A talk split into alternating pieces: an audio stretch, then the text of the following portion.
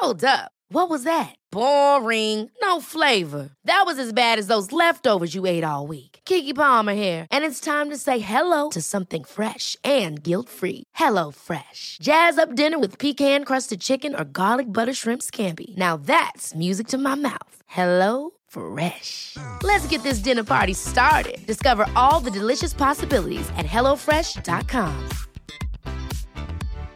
One size fits all seems like a good idea for clothes until you try them on. Same goes for healthcare. That's why United Healthcare offers flexible, budget friendly coverage for medical, vision, dental, and more. Learn more at uh1.com. I'm Sandra, and I'm just the professional your small business was looking for. But you didn't hire me because you didn't use LinkedIn jobs. LinkedIn has professionals you can't find anywhere else, including those who aren't actively looking for a new job but might be open to the perfect role, like me. In a given month, over 70% of LinkedIn users don't visit other leading job sites. So if you're not looking on LinkedIn, you'll miss out on great candidates like Sandra. Start hiring professionals like a professional. Post your free job on linkedin.com/people today.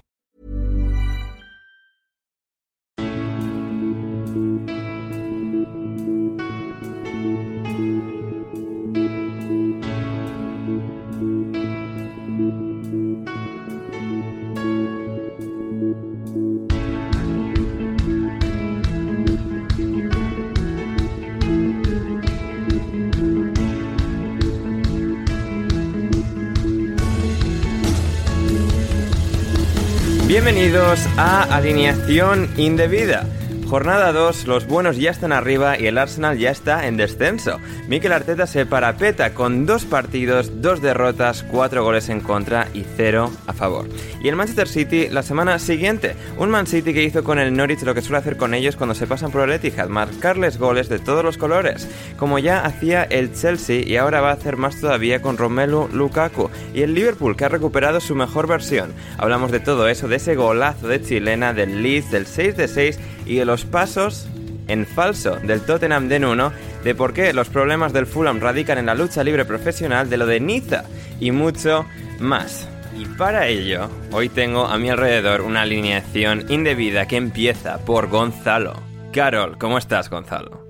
Estoy perfectamente, Ander. ¿Vos cómo estás? Muy bien, Gonzalo. Encantado de estar hoy aquí. Hoy ha sido un programa más difícil de llevar a cabo, de, de ejecutar, de, de, de juntar y, y, y compenetrar, compaginar, porque es, fin de semana complicado, ¿eh, Gonzalo? Sí, sí, es pasa que, bueno, el viernes fue mi cumpleaños, entonces esto ha causado un revuelo a nivel Claro. internacional que ha hecho que todo se descompagine un poco, pero Sí. ya para el fin de semana que viene ya no cumplo años toda- todas las semanas, así que Claro. Podemos estar tranquilos, no pasa nada. Sí, sí. Felicidades, Gonzalo. O sea, ya un año mayor, a un año más Gracias, hecho, sí, más sí. maduro. Un- 25 años, un tercio de mi vida vivido ya, así que esto es triste, básicamente. Bueno, igual, igual más, igual. O sea, a ver, Gonzalo, entiendo que la expectación No de sé, vida estamos en Argentina, claro. Ya lo sé, bueno, pero vamos a tener, vamos a tener fe. Eh, también está por aquí Javier Ferrus. ¿Cómo estás, Javi? Bueno, yo todavía recuperándome del revuelo internacional causado por el cumpleaños de Gonzalo, pero bueno, eh, bien, eh, con ganas de hablar de todo lo que ocurrió este fin de semana y, y después de- del pesimismo de Gonzalo acerca de su vida, con intención de subir el listón. Sí, bien, o sea, bien, hubo, hubo, noche, hubo noche de jagueo con, con Javi por, por mi cumpleaños, ¿no, Javi? Madre mía, noche de jangueo, santo Dios. Y finalmente de la cadena Ser, de la puta Ser, en su debut en alineación indebida, nuestro buen amigo Bruno Alemán. ¿Cómo estás, Bruno?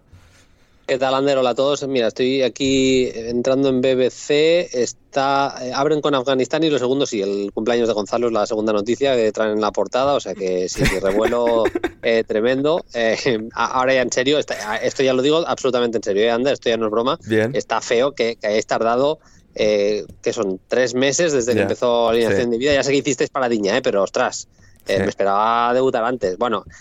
Eh, Lo sé, es lo que Bruno, hay, pero, ¿no? pero es que insististe soy- soy en hacer play fútbol todos los días y eso nos jodió para traerte durante la Eurocopa. O sea, Es verdad, es verdad, es verdad. Sí, sí, me dio, me dio por trabajar en el mes de junio y julio y es lo que tiene, sí, sí. Sí, sí, sí. Y luego, claro, luego para, o sea, ibas a venir al programa, al primero de la temporada, pero estabas de vacaciones y no sé qué historias, Bruno. O sea, terrible, terrible. Pero eh, finalmente lo hemos logrado. Finalmente hemos logrado tener a Bruno aquí en alineación indebida, como el buen indebido que es. Y para indebido lo que ha sucedido en Francia esta noche de domingo. Eh, de hecho, si hubiésemos empezado el podcast a nuestra hora normal de siempre, eh, no nos hubiésemos enterado, pero me ha ocurrido antes y es que en Niza pues se ha montado pues... O sea, lo de, la, lo de la malicia en el palacio en Detroit, pues aquí la malicia en la Riviera. Bruno, ¿qué, ¿qué ha pasado ahí? ¿Qué ha pasado?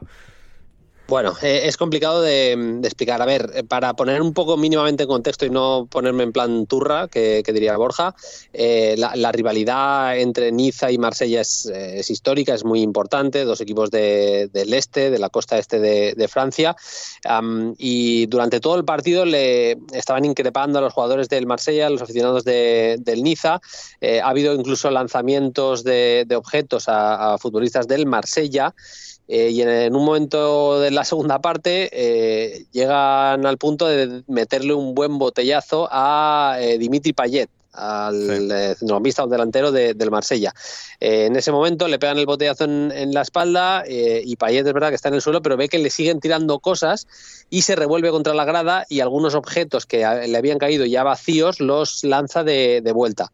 Y bueno, se ha liado un quilombo que diría Gonzalo tremendo, terrible. Han eh, saltado decenas de aficionados, bueno, de ultras del Niza al, terreno de juego con la intención de agredir a los jugadores del Marsella. Algunos incluso parece que medio lo han, lo han conseguido.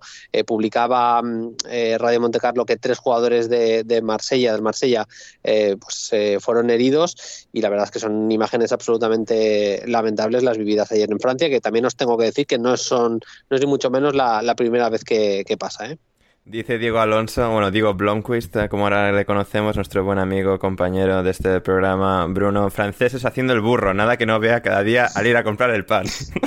Sí, ha sido, lo he leído y me, me he descojonado, la verdad es que es uno de los tweets del día, eh, pero, pero sí, sí que es verdad que eh, en la primera jornada vimos también que tenía problemas eh, o que, había problemas de seguridad con algún aficionado lanzándole cosas a jugadores de, del Marsella hace ya un par de fines de semana y, la verdad es que es algo que se repite, o sea, la, pandemia no ha servido para curarle el cerebro a los borregos que siguen yendo al fútbol, al, menos en Francia, vaya. No, no, desde, no, es en todo caso el haberlos tenido tanto tiempo encerrados en sus casas, lo, que, lo único que ha hecho es, es eh, eh, enfermarles más todavía.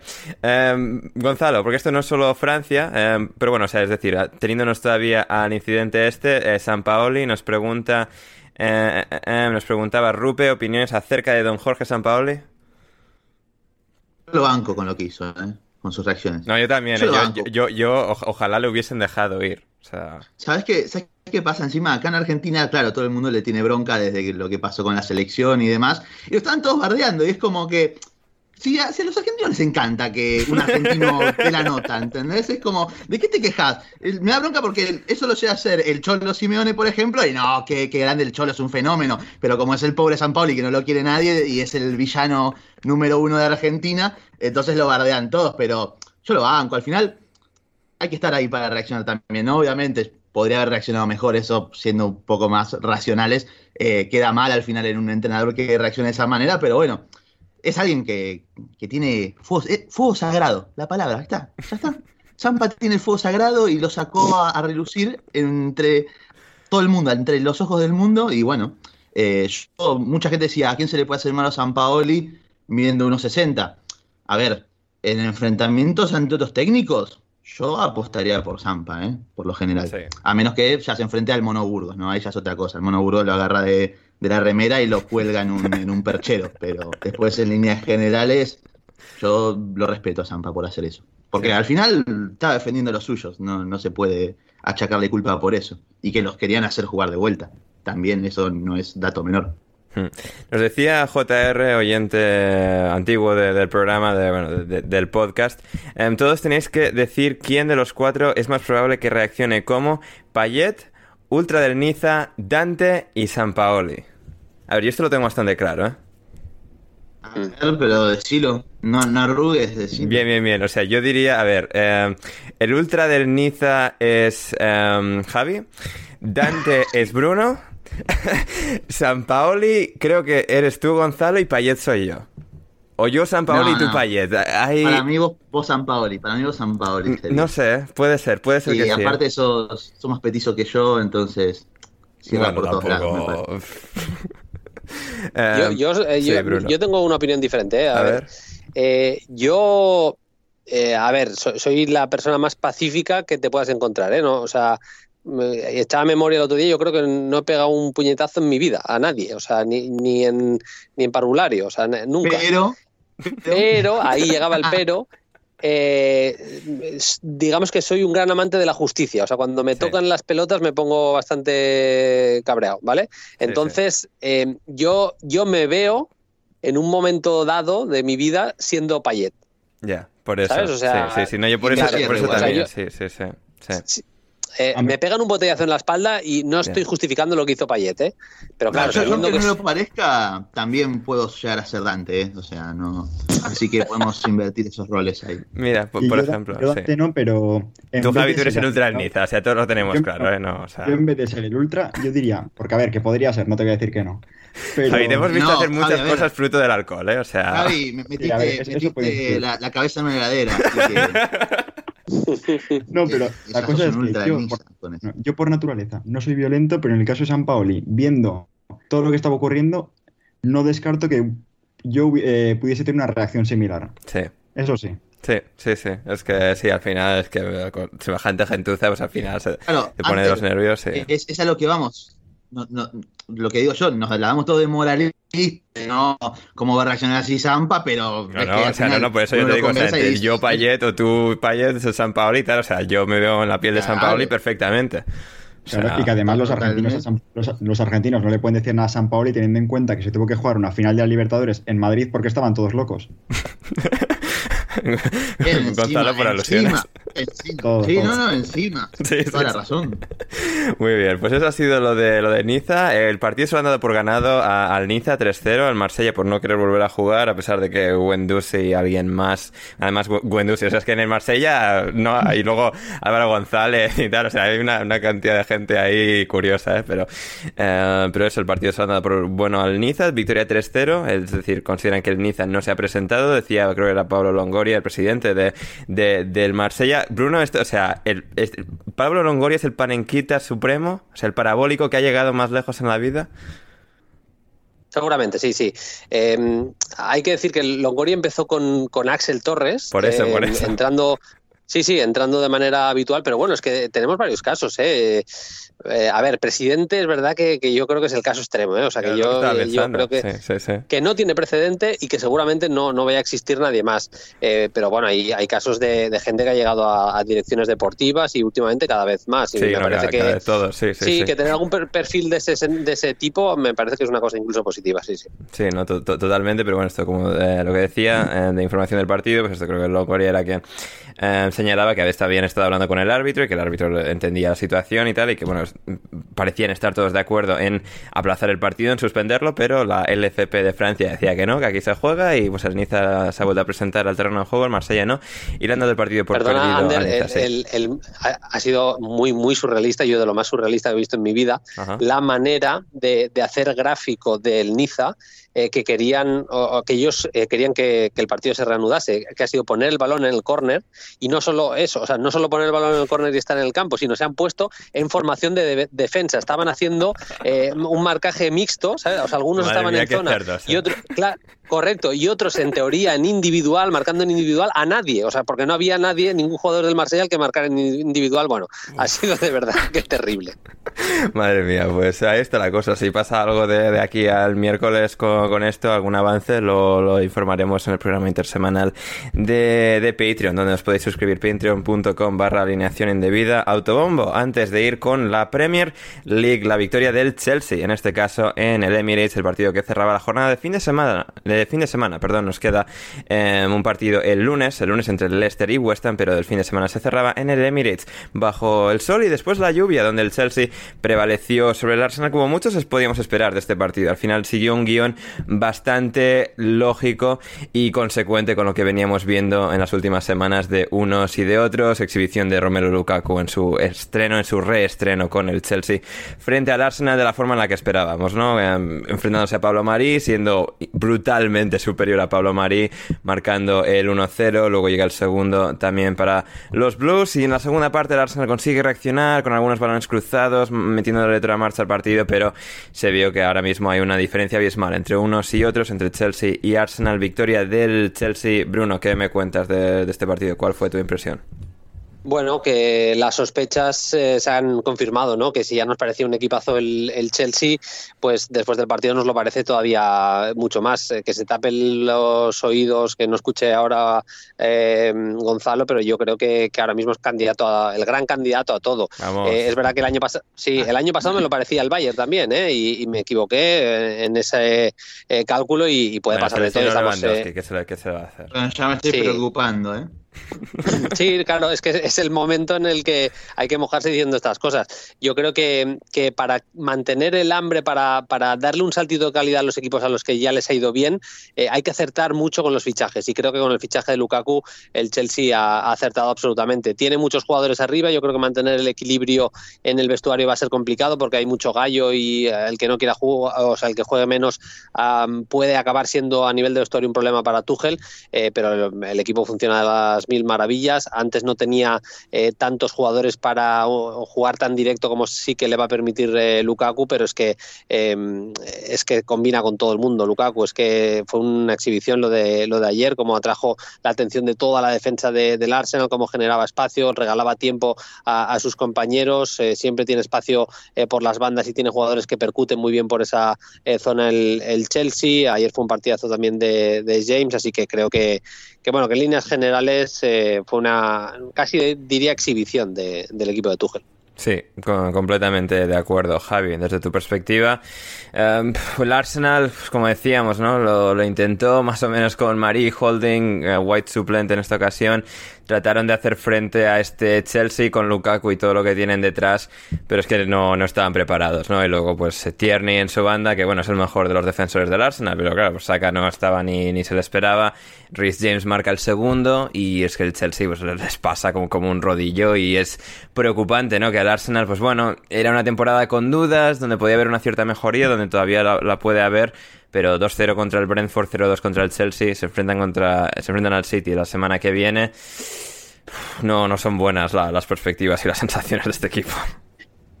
No, a ver, a ver, por lo que sea buenas no son. No, si es que un, equipo que viene de perder contra un recién ascendido, por mucho que sea el Brentford, el hype que hay ahí y todo, por mucho que si en la primera jornada ya, ya vas perdiendo y te viene ahora el Chelsea y luego el City, es que el arranque va, es que el arranque va a ser nefasto. Y si encima Ben White, un jugador que te ha costado un pastizal, justo, eh, creo que creo que ha pillado el coronavirus, entonces es que... Es verdad, sí, sí, no, no había sido sorprendente que estaba fuera de la convocatoria, no es verdad, sí, sí, sí.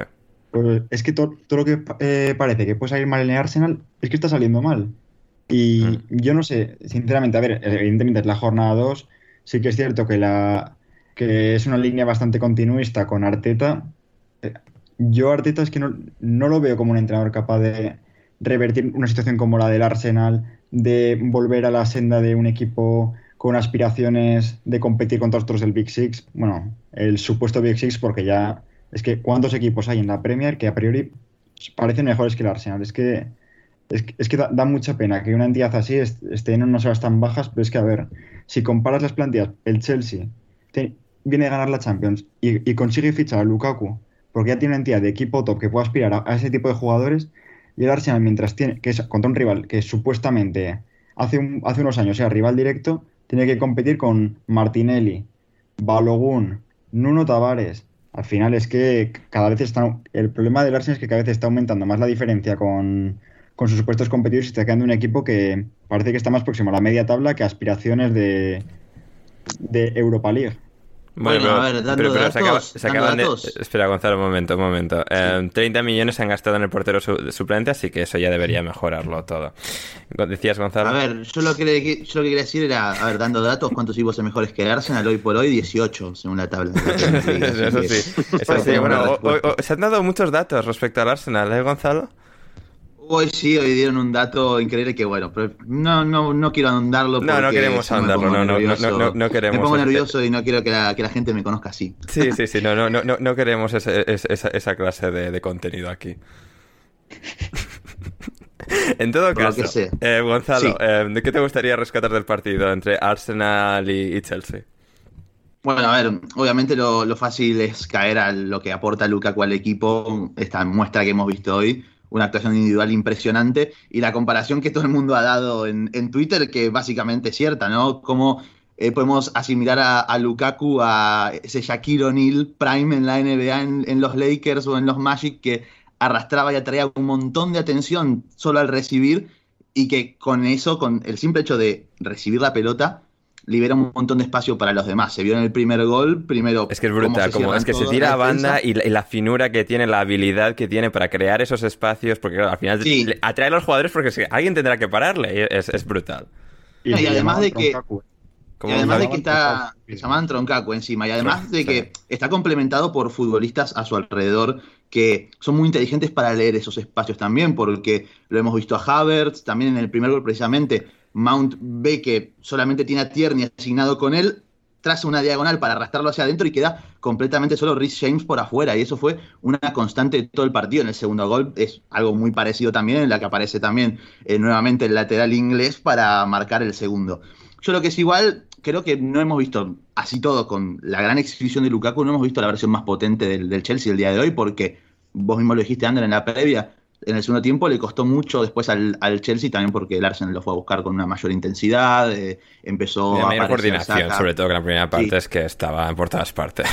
Sí, sí, este, y, mm, y que el Arsenal, bueno, empezó, supo por lo menos tener ciertos tramos, de hecho incluso el resultado me parece mentiroso porque si vamos al caso, creo que posiblemente el Arsenal con un poquito más de acierto en los últimos metros podría haber marcado algún que otro gol y, en algún que otro momento preocupante en cuanto sobre todo a cuidar la espalda de Kovacic y Jorginho, ya después Tuchel dio entrada a Kante y eso cambió un poquito más y dio más equilibrio al equipo en líneas generales, pero nuevamente al final también lo, lo comenté en Twitter, para mí, no sé si será la mejor plantilla de toda Europa, bueno, obviamente está el PSG ahí, está el Manchester City y demás, eh, pero por lo menos que es una de las más completas, si no la más completa, la del Chelsea en cuanto a eh, no solamente eh, lo a- el amplio repertorio de buenos futbolistas que tiene, sino a los perfiles de cada uno, ¿no? Porque después entró Ziyech, que es un perfil completamente distinto a Havertz, lo mismo Werner para complementarse con Lukaku, que mucho se habló de esa posible conexión que puede haber de ahora en más. Después tenés a Marcos Alonso como un tipo de lateral mucho más ofensivo que puede jugar casi como otro delantero. Y si no, entra en su lugar Chilwell con más quizás capacidad asociativa para empezar desde más atrás. O sea, tenés un montón de variantes en todas las líneas y eso evidentemente al Chelsea lo favorece sobre todo para competir por todos los frentes. Si es que, bueno, se cumple ojalá, como dijo Bruno, de que es candidato a todo. Total, totalmente. Así que pues empieza bien el Chelsea, está ya en la, en la cima de, de la Premier, tiene a Lukaku ya excelso desde los primeros compases. Me hacía gracia Lukaku también el primer rato, después del primer gol y tal, algunos, algunos pases que fallaban en el ataque del Chelsea, es como, y Lukaku tenía como esta cara, o sea, que estaba como frustrado, es como, Lukaku, o sea, a ver, no te pases, que estás en el mejor equipo del mundo y estás aquí como medio quejándote de que no te están dando mejores pases todavía, ¿no? Cuando vais sobradísimos, pero sí, la verdad es que y el- la, la capacidad de este Chelsea ya de por sí y el potencial que tienen para ir a nuevos niveles todavía, ganar esta Premier League, posiblemente ganar la Champions, es, eh, es espectacular y veremos, veremos cómo se desarrolla todo porque es un auténtico equipazo el Chelsea. Bueno, pues el Arsenal, pues ya lo hemos comentado un poco con Javi, está lo que está, veremos lo que pasa el fin de semana siguiente, se enfrentan al City. ¿Podría caer Arteta si caen contra el City? Pues podría. Eh, creo que no, pero la cosa ahora mismo en el Arsenal no, no pinta bien. Donde sí pinta bien, Bruno, en cambio, es en Anfield. Es para el Liverpool, que ganó al Burnley este partido. Que siempre es curioso, los Liverpool-Burnley siempre son divertidos, porque es esa cosa de que uf, puede haber exhibición de Nick Pope, puede quedarse el Liverpool a cero, puede perder, que fue el Burnley el que acabó con la magia del Liverpool en Anfield, que llevaba no sé cuantísimos partidos ganando seguidos durante varios años en Anfield como locales, desde 2017 de abril hasta enero de 2021. Ganaron todos sus partidos en Premier League en Anfield, hasta que cayeron con el Burnley, luego empezaron a caer bastante más. Y aquí se, se recuperaron, se recuperaron y mantienen la inercia de la- del final de la temporada pasada, ese sprint final de la victoria contra el Norwich en la jornada 1. Y se vio, pues esto, un aire nuevo, ¿no? Renovado, a pesar de que no tienen muchos jugadores nuevos. Chimicas jugando en lugar de Robertson, excelente, con esa asistencia que le da a Diego Jota. Diego Jota de titular por delante de Firmino, que creo que. Ah, quitando algunos eh, escenarios concretos, creo que Diego Jota va a ser el jugador que más vaya a jugar de, de 9 en este equipo, más que Firmino este año, porque es un jugador que creo que ya con esta edad y el repertorio que tiene, que cambia y de alguna forma modifica un poco lo que el Liverpool ha hecho estos últimos años, va a darle esa nueva dimensión. Y aquí es que estuvieron excelentes. El Brownie tuvo sus ratos, sus momentos, no salieron a encerrarse tampoco. Pero bueno, el Liverpool consiguió demostrar y consiguió superar eh, al Burnley con, la habilidad pura de sus jugadores. Sí, a mí me, eh, me, gustó bastante el partido. Eh, el partido en general, ya no solo el Liverpool. Eh, tengo que reconocer que hay momentos del Barley en el inicio del partido. Por ejemplo, McNeil, que es un jugador que, nos encanta, ¿no? que se reveló en el tramo inicial de, del partido y estuvo por el sector izquierdo generando alguna que, que, otra ocasión. Pero me, iría sobre todo a, detalles del Liverpool, evidentemente, más allá de, lo amplio de, de la victoria.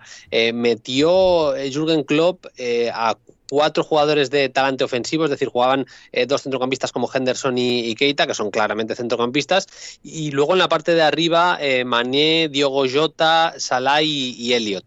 Eh, ¿Qué es lo que hizo? Em, cuatro jugadores al final con muchísima movilidad arriba. Los zurdos eh, se movían en el sector de la derecha y el centro, es decir, Salah y Elliot se iban intercambiando entre estar más eh, por el centro y por la banda derecha, y Mané y Diogo Jota se iban intercambiando la posición de extremo izquierdo y, y más eh, cayendo por el, por el centro. Eh, y claro, esa movilidad constante con lo veloces que son, con el talento eh, de jugadores como Salah, con lo atrevido que estuvo Elliot en su primer partido como titular en Liverpool, fue, fue tremendo.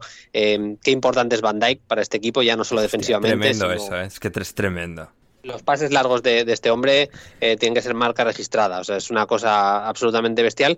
Y luego eh, el Liverpool que nos enamoró era un equipo con, no sé si decir eh, los mejores laterales del mundo, pero sí que te diría, Ander, que, que los eh, la mejor pareja de laterales del mundo, de aquel Liverpool campeón de Europa y campeón de la Premier, pues eran Alexander Arnold y, Robertson. Y me gustaron mucho, tanto Alexander Arnold como Chimicas, evidentemente, especialmente a nivel ofensivo, pero, pero la asistencia, por ejemplo, de Alexander Arnold, eh, creo que es en el tercero de, de Liverpool, es una pasada. Hmm. Sí, sí, sí. La verdad es que estuvieron eh, excelentes, estuvieron excelentes los, laterales del Liverpool y sí, yo coincido que Alexander Arnold Robertson de 2018 hasta 2020 fueron la mejor pareja de centrales del mundo, en parte pues porque el City no tiene una dupla de laterales tan buena. Walker Zinchenko ha sido lo más estable que han tenido. El PSG, por ejemplo, pues ha tenido los problemas que ha tenido. El Bayern en momentos de esa época, quizás con Kimmich, Salava, pero incluso ahí ya tenía matices distintos. Y sí, no, el Liverpool nuevamente genial, Javi. Eh, no sé, del Burnley. El Burnley creo que dio buena imagen y considerando un poco pues, lo que puede ser la temporada del Burnley, que hacíamos un poco las predicciones de por dónde puede salir este año, puede hacer como el Eibar en la última temporada en España, donde ya se les acaba la gasolina, ya no tienen esa, esa nueva marcha en esta temporada, o consiguen renovarse un año más a pesar de que el equipo sigue siendo el mismo, de que son los mismos 11 de siempre, además con los dorsales del 1 al 11 salieron al campo además ordenados de manera prácticamente perfecta. Eh, no sé, de, del Burnley, Javi, ¿qué te gustaría señalar? Claro, es que al final con el Burnley es lo que nos pasa to todos los años, que siempre, siempre es candidato al descenso y, siempre se ponen las quinielas y luego consigue salvarse y varios años salvarse sobrado y al final a, mí, me, a mí me gustó, sobre todo como habéis dicho, el, su inicio de partido fue realmente bueno, luego sí que el Liverpool se fue creciendo y al final eh, el, el Burnley tuvo muchos menos momentos, aunque, aunque también, por ejemplo, sí que tuvieron un, eh, gol anulado a Barnes en el inicio de la segunda mitad, pero eh, Dwight McNeil, eh, como habéis comentado, hizo un muy buen partido cuando los, los, días en los que está acertado, que está fino, que se gusta, que coge el balón, que encara, es muy, muy bueno y tiene que ser diferencial en este equipo. Woodmundson también tuvo una actuación bastante correcta y, y, al, final es que el Burnley tiene un estilo de juego muy claro que es buscar a Barnes y Chris Wood, que es que te la pueden liar en cualquier momento. El, y, y, yo, sinceramente, y viendo además como equipos que han ascendido, como el Norwich o el Watford, tampoco han conseguido pegar el salto de calidad en sus plantillas como han hecho todos recién ascendidos otros años, como puso el Fulham en su año aunque descendió, o el Leeds o el Aston Villa gastando mucho dinero. Yo creo que el Burnley es una de las temporadas que tiene más opciones a priori de conseguir la permanencia. Hmm, sí, no estoy bastante, bastante de acuerdo con, con eso. Eh, Gonzalo, ¿es, es Navi Keita el jugador que esperábamos de él. Puede ser este el año en el que Navi Keita por fin irrumpa, quizás no a ese nivel estratosférico que se podía intuir al principio, pero de un jugador titular importante que aporta, que, que, da un cambio de ritmo a este equipo y una dimensión nueva, distinta y que les hacen una máquina ofensiva todavía más dominante. Yo tengo mis dudas con Navi Keita, más allá de que su inicio ha sido francamente bueno, ¿no? Porque al final también hemos visto esto de Navi Keita, de que empieza la temporada bien, con oportunidades, obviamente hay algunas bajas en el Liverpool y, por ejemplo, Thiago Alcántara también con la participación en Eurocopa y demás. Al final, lo que está pasando con la gran mayoría de jugadores que han participado en competiciones internacionales todavía no están quizás al 100% y van entrando de a poco, es ahora donde tiene que aprovechar su oportunidad, sin lugar a dudas, y lo está haciendo francamente bien. El tema es, bueno, ver que pueda mantener esa regularidad, ¿no? Y, poder alcanzar ese rendimiento que hizo que el Liverpool apostase tanto por él cuando estaba en la, en la Bundesliga, ¿no? A mí, como digo, me sigue generando ciertas dudas, sobre todo por su irregularidad y porque es un jugador, mm, para mí no es un jugador tanto de juego, de mandar y organizar el equipo, es alguien más de, de jugadas, de apariciones intermitentes que no tiene nada de malo tampoco. Al final no todos los futbolistas son constantes a lo largo de los 90 minutos, por no decir que la mayoría no lo hacen, pero a su vez tiene que encontrar esa regularidad de, bueno, en las veces que puede aparecer y ser eh, aportarle cosas a los ataques de Liverpool, cambiar el ritmo, el dinamismo con el que eh, lo caracteriza él como futbolista, poder ser determinante, ¿no? Y ahí es donde yo creo que está la, la mayor parte de la duda. Obviamente, al final, el Liverpool ha enfrentado a dos rivales accesibles, en teoría, en, este, en estas dos primeras jornadas. Y bueno, también habrá que ver cuándo se pueda levantar un poquito más la, la vara competitiva respecto al equipo que esté del otro lado. Así es, así es. Y en el mismo caso del Manchester City, que bueno, contra el Tottenham ya vimos los problemas que tenían, pero contra Norwich de la vida, pues al final hacen lo que hacen, que es marcar cinco goles, encajar ninguno y, tener una, exhibición, un día de exhibición con Jack Grealish eh, espléndido, extraordinario, Ferran Torres en punta haciéndolo bien, Rodri volviendo a la titularidad. Una línea de cuatro defensas que seguramente, más allá del último año de John Stone, sea la, la línea de cuatro defensas de mayor nivel de este equipo, Kyle Walker, Rubén Díaz, Améric Laporte y Joao Cancelo.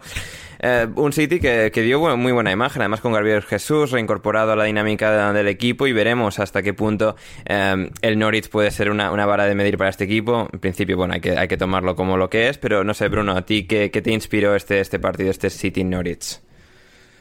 Para empezar, lo primero que dices estoy 100% de acuerdo. Eh, me eh, yo normalmente eh, prácticamente cada cosa que hace Guardiola me gusta mucho, pero seré crítico al principio diciendo que no entiendo que no sea prácticamente siempre esta su defensa. Es decir, eh, Rubén Díaz y Laporte ofrecen un perfil de salida, uno con la derecha y otro con la zurda, que le da mucho al, equipo. Walker, yo sé que genera división de opiniones, pero yo creo que corriendo hacia atrás es uno de los jugadores más preparados. Luego es verdad que, hace alguna locurilla de vez en cuando y, eso, y hace visitas en medio del confinamiento y tipo de cosas que le gustan a él. Y, Cancelo, eh, a mí Cancelo me gusta incluso más como lateral izquierdo que como lateral derecho, porque, porque ve el fútbol de, otra manera, tiene mucho más rango sus, eh, su, capacidad para el pase eh, y, esa defensa, es, al menos a mí, potencialmente es la que más me gusta en el Manchester City.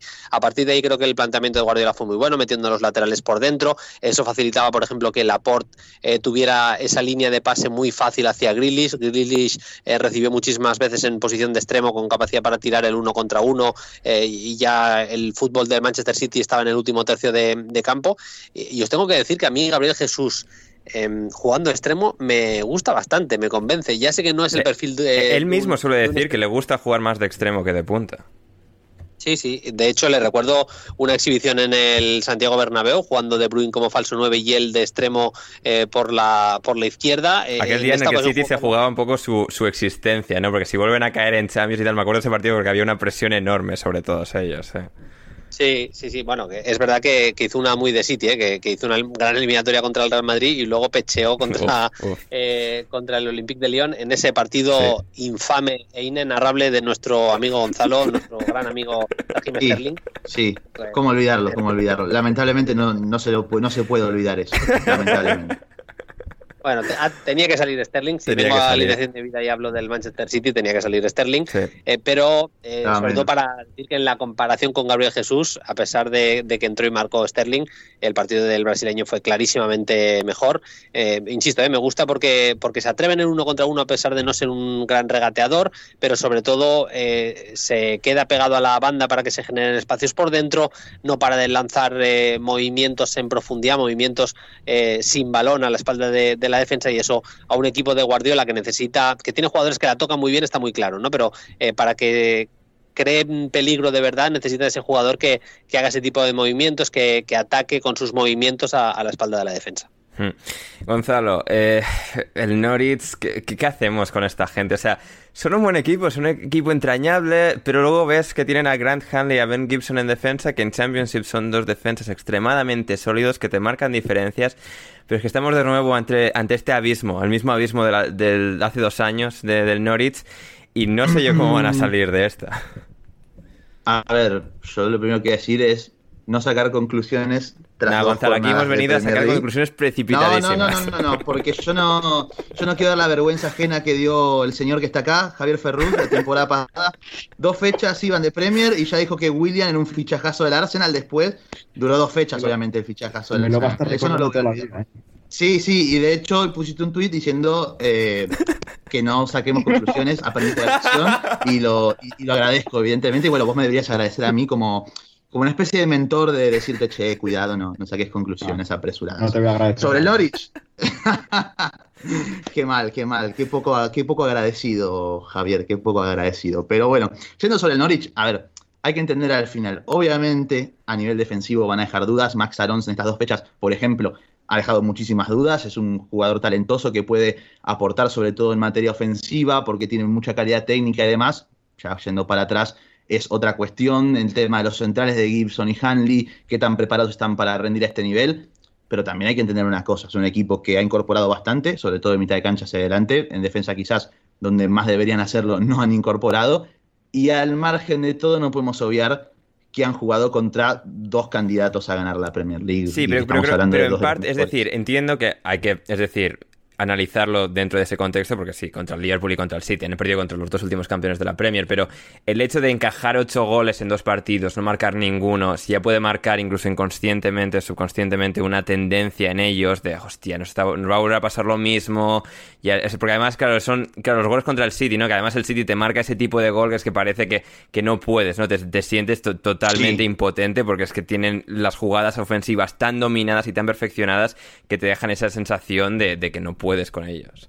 Claro, sí, es que sí, al final desmotiva, obviamente. Yo creo que, sobre todo en el plan de temporada, una vez que en el calendario también, imagino que Farque habrá reunido a sus muchachos y les ha dicho, chicos, bueno, si es lo más probable es que nos encajemos una goleada en este principio de temporada, porque además tenemos muchos futbolistas nuevos, sobre todo en mitad de cancha hacia adelante, porque también hay que, no hay que olvidar que la temporada pasada en, Championship, por ejemplo, la dupla titular de mediocentros, por lo general, era McLean con Oliver Skip. Hoy Oliver Skip no está y McLean no ha sido titular en ninguno de los dos partidos.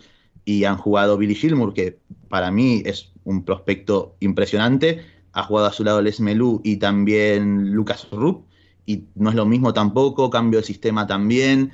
Y además de que, bueno, el Norwich y su propuesta en Championship te puede servir, obviamente, porque al final tenés más calidad que, los de, que la gran mayoría de los equipos con tus jugadores, incluso sin tener las mejores de las defensas, puedes sacarlo adelante, pero ya en Premier es un contraste completamente distinto, ya no tenés el mejor ataque, has perdido a Emi Buendía, que, es tu, que era tu mejor futbolista probablemente, y entonces inició un proceso también de reconvertir al equipo, de cambiar de sistema, de adaptarse a nuevos futbolistas. Rayika es completamente distinto, el contraste entre él y Emi Buendía es, está a la vista, digamos. Entonces, yo creo que los, el Norwich van a tener que ser pacientes, va a tener que aceptar, obviamente, que han encajado dos goleadas, tienen ocho goles en contra en dos partidos, pero que también era algo esperable. Entonces, hay que ser un poco, hay que estar un poco tranquilos y quién sabe, capaz, también a partir de estas goleadas y viendo el rendimiento defensivo del equipo en líneas generales, puede motivar e incentivar a realizar un fichaje de última hora en, en, en defensa que pueda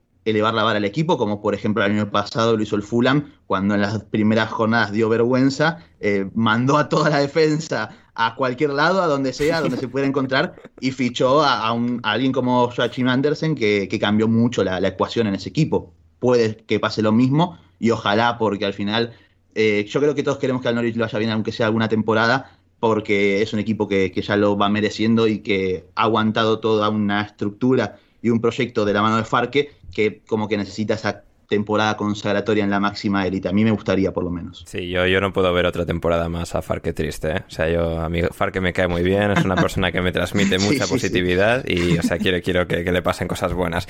Eh, Bruno Alemán, sé que te tienes que marchar, que no has comido en todo el día, o sea, tremendo eso, eh, Bruno. Esto, eh, a- a- gente, escuchen, escucharon lo que acaba de decir Ander, ¿no? Por las dudas eh, de cualquier violación de los derechos humanos que está realizando con este señor. Así que nada, yo les aviso nada más. Gonzalo, que se Eh, estaba no, comiendo no, queso. Roquefort antes de empezar, ¿eh? Sí. El tema es que no, no me gusta, o sea, los, los domingos tenemos carrusel y estamos eh, ocho horas en, eh, largas, porque ahora acaba, acaba la jornada de la Liga Española a las 12 aquí en España Sí. y nos tiramos aquí la una cantidad de horas eh, infame. Eh, pero no me gusta, o sea, cenar ceno cuando llego a casa, es Sí. mi costumbre, lo hago Sí, así, sí. por eso llevo tanto tiempo. Eh, por cierto, una cosa que no me he atrevido a decir en mi podcast, pero lo voy a decir aquí, Dilo, dilo. hay un, hay un club que acaba de ascender a la Premier. Eh, del cual yo, yo admiro eh, su manera de trabajar, pero con el cual he pedido una entrevista con dos asistentes. En la, su- en la última semana he pedido una formalmente con un mail con mi gran. Pero ya sabemos, ya sabemos a, qué, a cuál de los tres ascendidos te Bueno. refieres.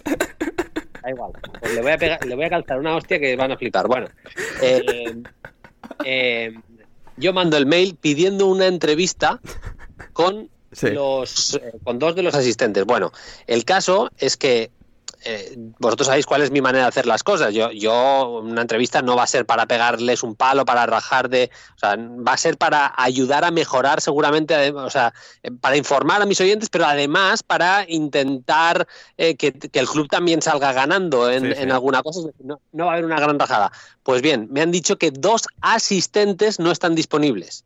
No están disponibles, a- habiendo hablado yo con uno de ellos y estando encantadísimo de hacer la entrevista. Bueno, eh, eso. Eh, para que la gente entienda un poquito que, que hoy en día, que está muy bien, ¿eh? que los jugadores, que Odegar eh, salga y diga, no, es que los medios mienten, los medios mienten Uf. sobre... Vale, eh, eh, está muy bien que... que, está, que está muy manida ya eso, ¿eh? O sea, que- no sé. Los periodistas no nos tenemos que inventar las noticias, eso es verdad. Pero joder, futbolistas, clubes, eh, ayudadnos un poquito, dadnos alguna entrevista, eh, dadnos a dos asistentes que no se van a morir por hacer una entrevista en Play Football. La, la verdad es esa, ya está. No, no, Más. to- totalmente, totalmente de acuerdo. Buena, buena reclamación de, de- de Bruno aquí en alineación indebida, donde encontráis a- al Bruno alemán sin, sin filtro. Eh, Bruno, te vas a perder la disertación de Gonzalo y mía sobre eh, por qué el Fulham, eh, o sea, por qué la lucha libre ha acabado con el Fulham. O sea, te- tenemos aquí, Gonzalo, y vamos a estar, vamos a tirarnos 20 minutos de monólogo explicando por qué el Fulham ha tenido que morir como club de fútbol, como club de fútbol serio, para que Gonzalo y yo, aficionados de la lucha libre, podamos disfrutar por otro lado porque tienen el mismo dueño, una empresa de lucha libre y el Fulham, así que... um, Así es. Sí, sí, sí, lo vamos a explicar luego en todo detalle. En todo caso, Bruno, muchas gracias por pasarte y hablamos pronto. Un abrazo y a pesar de todo, viva el Brentford. Viva el Brentford, muy bien. Muy bien. Fantástico. Y con esto vamos a una pequeña pausa y volvemos en alineación indebida.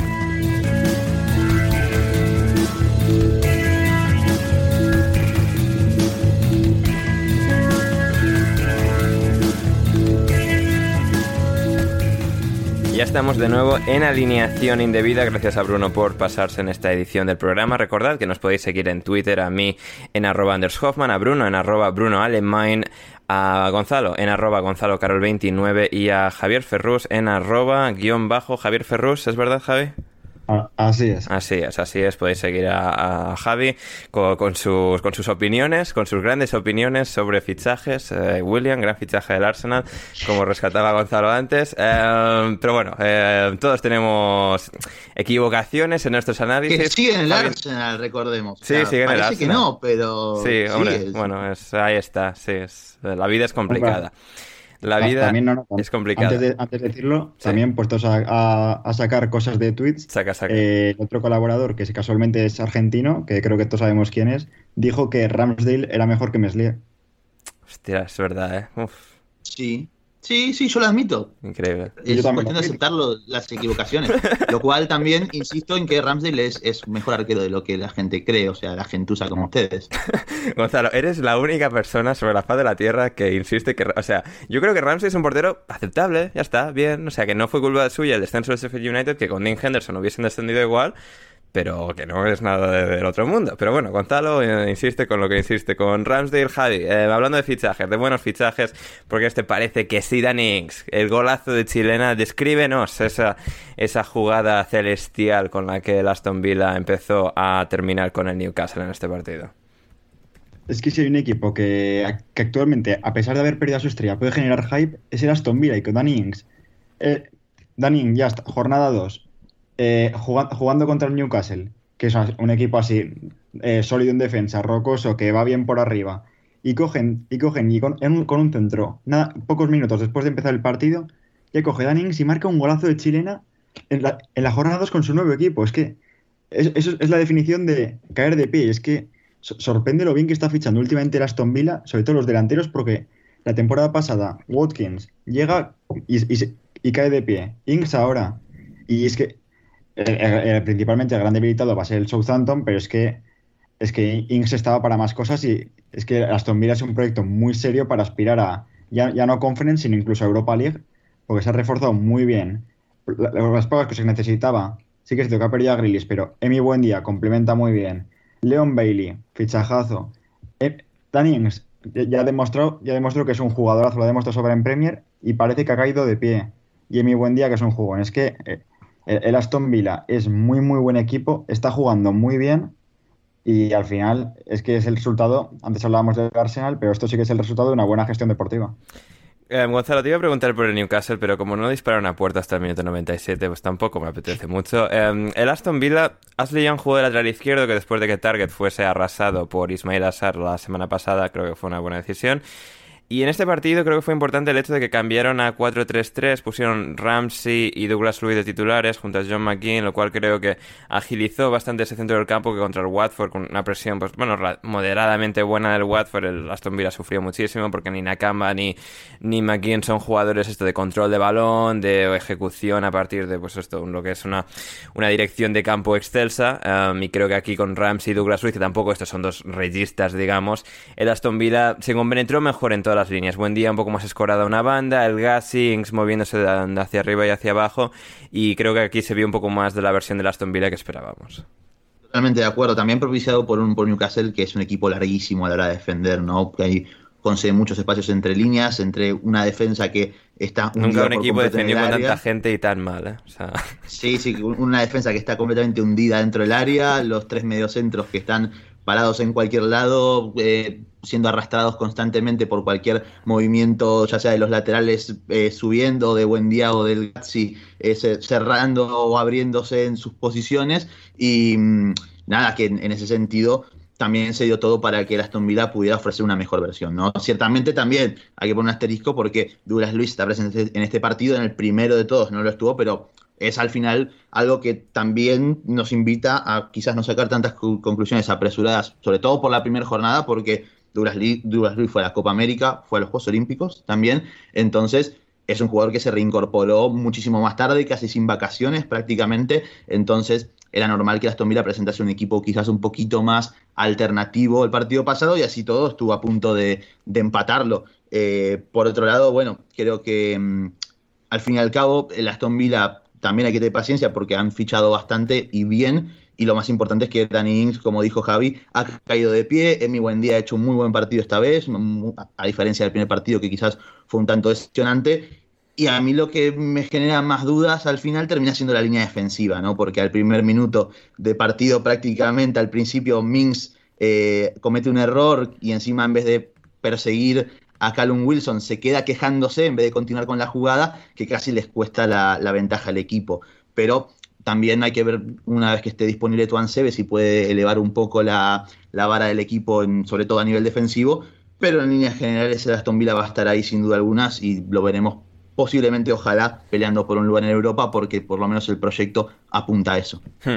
Y luego tuvimos en Selhurst Park, bueno, a la misma hora realmente, eh, porque ahora hemos vuelto a Carrusel de Premier League de los sábados por la tarde, Crystal Palace y Brentford empate a cero. Eh, antes, bueno, Bruno podría, podía estar o no refiriéndose al Brentford, o podía estar refiriéndose al Norwich o al Watford, eh, pero aquí el Brentford pues se enfrentó al Crystal Palace un partido en el que, bueno, pues creo que el Brentford mantuvo un poco la dinámica de su primer partido, no de forma tan dominante, es decir, ya era otra dinámica de partido contra el Crystal Palace, un, un ambiente distinto, fuera de casa y contra un equipo más explícitamente rocoso, con un plan de partido creo que más claro y efectivo para lo que un choque así pedía, a cambio de lo que eh, pudo ofrecer el Arsenal.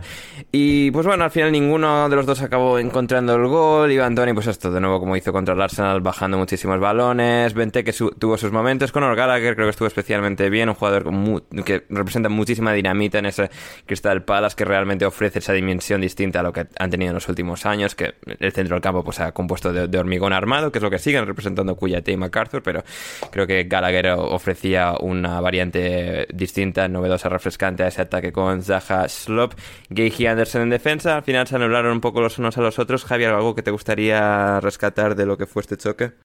Bueno, eh, más allá de alguna ocasión concreta que hubo, como, como habéis dicho, de Gallagher, un disparo larguero, eh, o un, centro que Vente que remató alto, o un disparo de MacArthur que David Raya hizo un, hizo un paradón espectacular, porque David Raya es un, es un pedazo de portero que de momento parece que lo está demostrando. Tú lo de porteros españoles, Guaita Raya. Sí.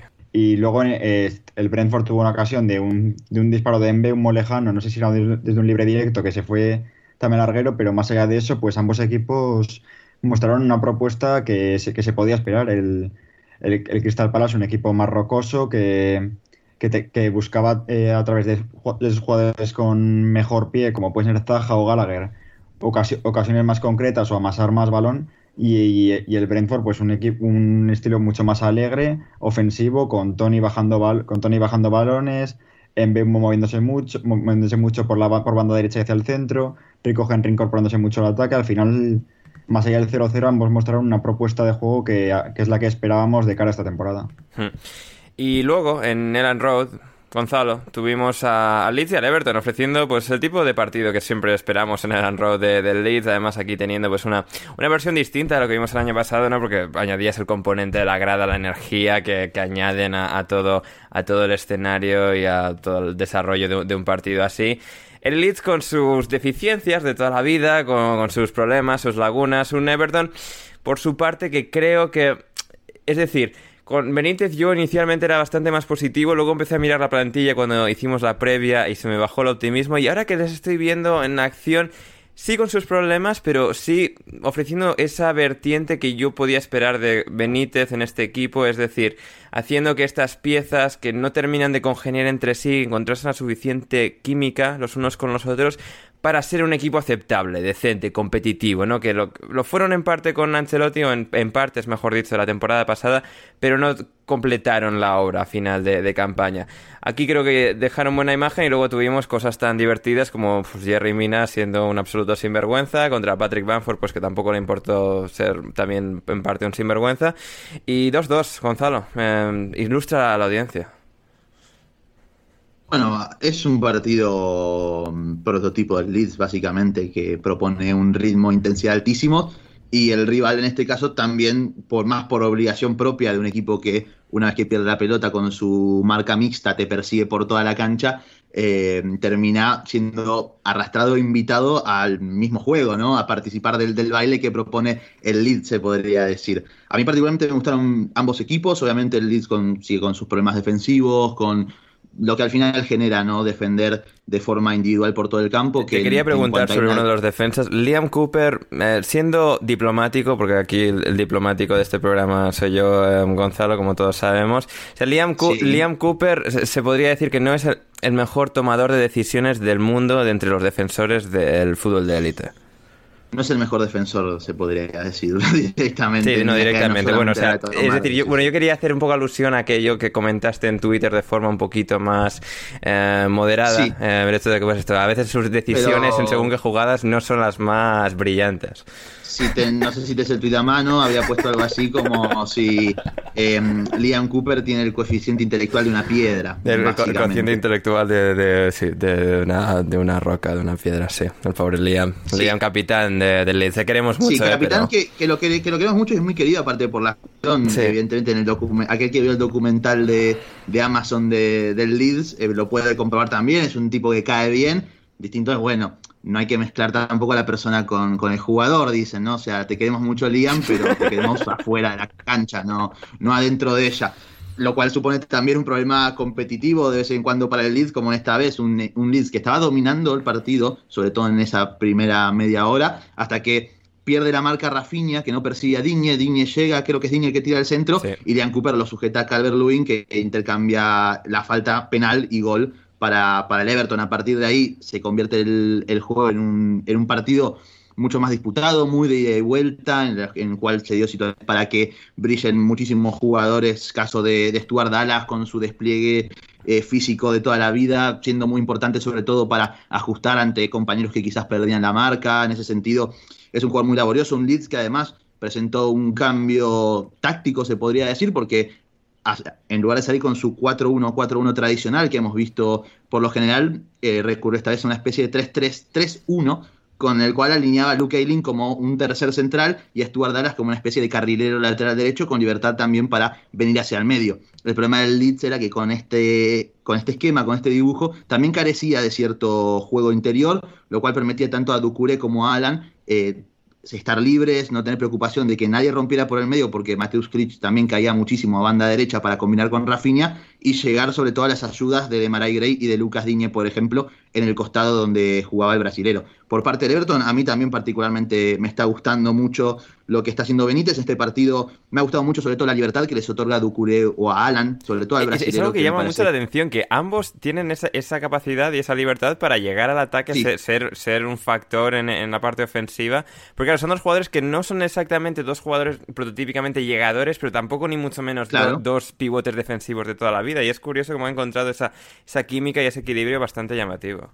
Sí, y además, bueno, recordemos Ducuré en el Watford también tuvo su temporada que se destapó a nivel goleador, jugando casi como un segundo delantero. Por lo tanto, también eh, está acostumbrado a aportar esa cuota goleadora, como marcó un golazo en el primer partido, sin ir más lejos. Y un Alan que a mí también me gusta mucho más con libertades, ¿no? Es un jugador que es muy bueno corrigiendo. No sé cuántos robos habrá hecho, pero conté una cantidad bastante importante a lo largo del partido, porque estuvo por todos lados básicamente. Y. Es un jugador que requiere libertades, ¿no? Con Ancelotti veíamos todo lo contrario, por lo general Alan era el mediocentro que se quedaba de forma posicional más atrás, mientras Ducuré era el que subía, también por si jugaba Sigurdsson al lado de ellos, o André Gómez o Tom Davis, quien sea que nos acompañara en esos tres mediocentros que solía colocar el ahora técnico del, del Real Madrid. Y también me gustaría destacar a Demarai Gray, que yo creo que obviamente ha sido una decepción a lo largo de su carrera, por lo cual se apuntaba a él que podría llegar a ser importante en el Leicester, como llegó en esa campaña que salieron campeones, y se ha quedado sin minutos en, en el esquema de, de Brendan Rodgers, fue cedido a préstamo al Leverkusen, en el cual empezó muy bien con un gol, pero después también la temporada del Leverkusen no fue la mejor y terminó perdiendo protagonismo Y cuando, casi Pi- sin cuando jugar. Peter Boss es despedido, él deja de jugar y es un poco, es decir, Sí, ahí, ahí se queda en, esa, en, en ese Ahí se sí. en el dique seco, básicamente. Y yo lo vi muy bien, con muchas ganas de encarar, de participar. Es ese jugador que creo que le faltaba al Everton, capaz de poder eliminarte a uno o dos jugadores, juntar y soltar. Y se ha entendido francamente bien con Alan, con Richarlison, con el propio Calvert Lewin. Lo he visto con muchas ganas y al final es una apuesta que puede ser un riesgo por un lado, pero es un riesgo mínimo porque creo que Everton ha pagado algo así como un millón de euros nada más y sigue siendo un jugador jovencísimo con el cual le puede sacar mucho provecho y esperemos que, que así lo haga porque a mí me parece un jugador que puede marcar diferencias como lo ha hecho en, este, en gran tramo de este partido. Hmm. Así es. Y quienes también marcaron diferencias y las marcaron de forma literal en la portería, el Brighton, Shane Duffy, Neil Mope, Gonzalo.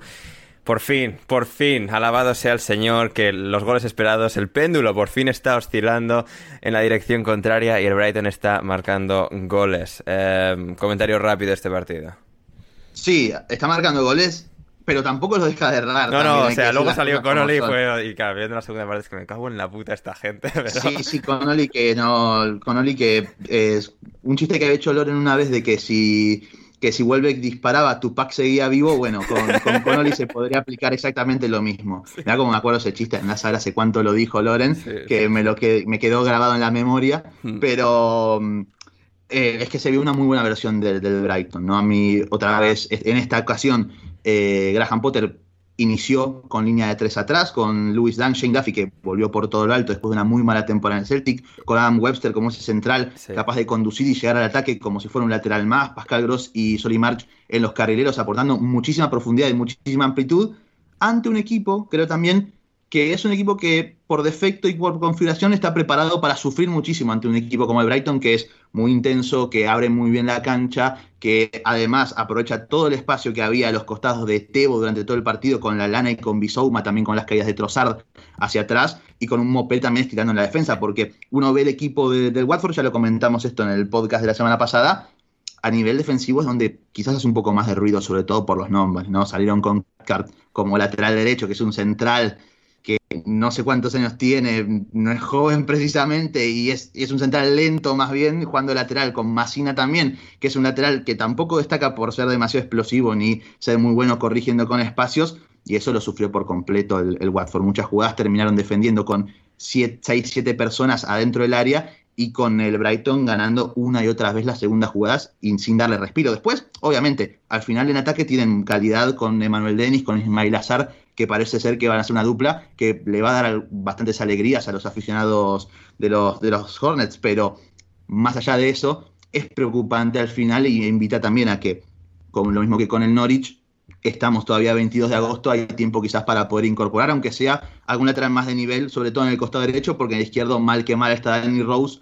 que sin ser un grandísimo jugador, ya lo sabemos todos, puede también elevar un poquito la varita respecto a Adam Massina. Hmm, completamente. Mencionas a Shane Duffy y es cierto, llama mucho la atención el, el hecho de que hizo una temporada tan catastrófica el año pasado en Escocia, en el fútbol escocés, con el Celtic de Glasgow, y ha vuelto y Potter la ha puesto titular y está rindiendo y está rindiendo sobremanera porque es el quinto jugador con más disparos en la Premier League. Bueno, esto antes de que se jueguen los partidos del domingo y es el uh, con siete con siete disparos que ha realizado en dos partidos y es el líder en disparos bloqueados um, en contra y duelos aéreos. O sea, espectacular. Es que, muy, es, que es muy bueno, muy bueno en ese sentido, en contundencia defensiva que quizás era lo que le faltaba al Brighton la temporada pasada también, no solamente a nivel goleador, eran todos los problemas que tenía el equipo. Y además, algo curioso es que Graham Potter fue básicamente el que limpió del equipo a Shane Duffy. Por lo tanto, uno se esperaba que sí. volviera de regreso para irse, sí, sí, como si fuera una escala, volver al Brighton y, y te vas de vuelta después de, una, de un préstamo. Uh -huh. Pero Graham Potter le ha dado la confianza y por lo menos ha sido todo un acierto por ahora. Sí, completamente. Eh, Juanfer nos pregunta, Javi, evidentemente lo del Brighton no va a durar, pero genuinamente, ¿cuál creen que pueda ser su posición final eh, a final de temporada si anotan al menos la mitad de los goles que generan?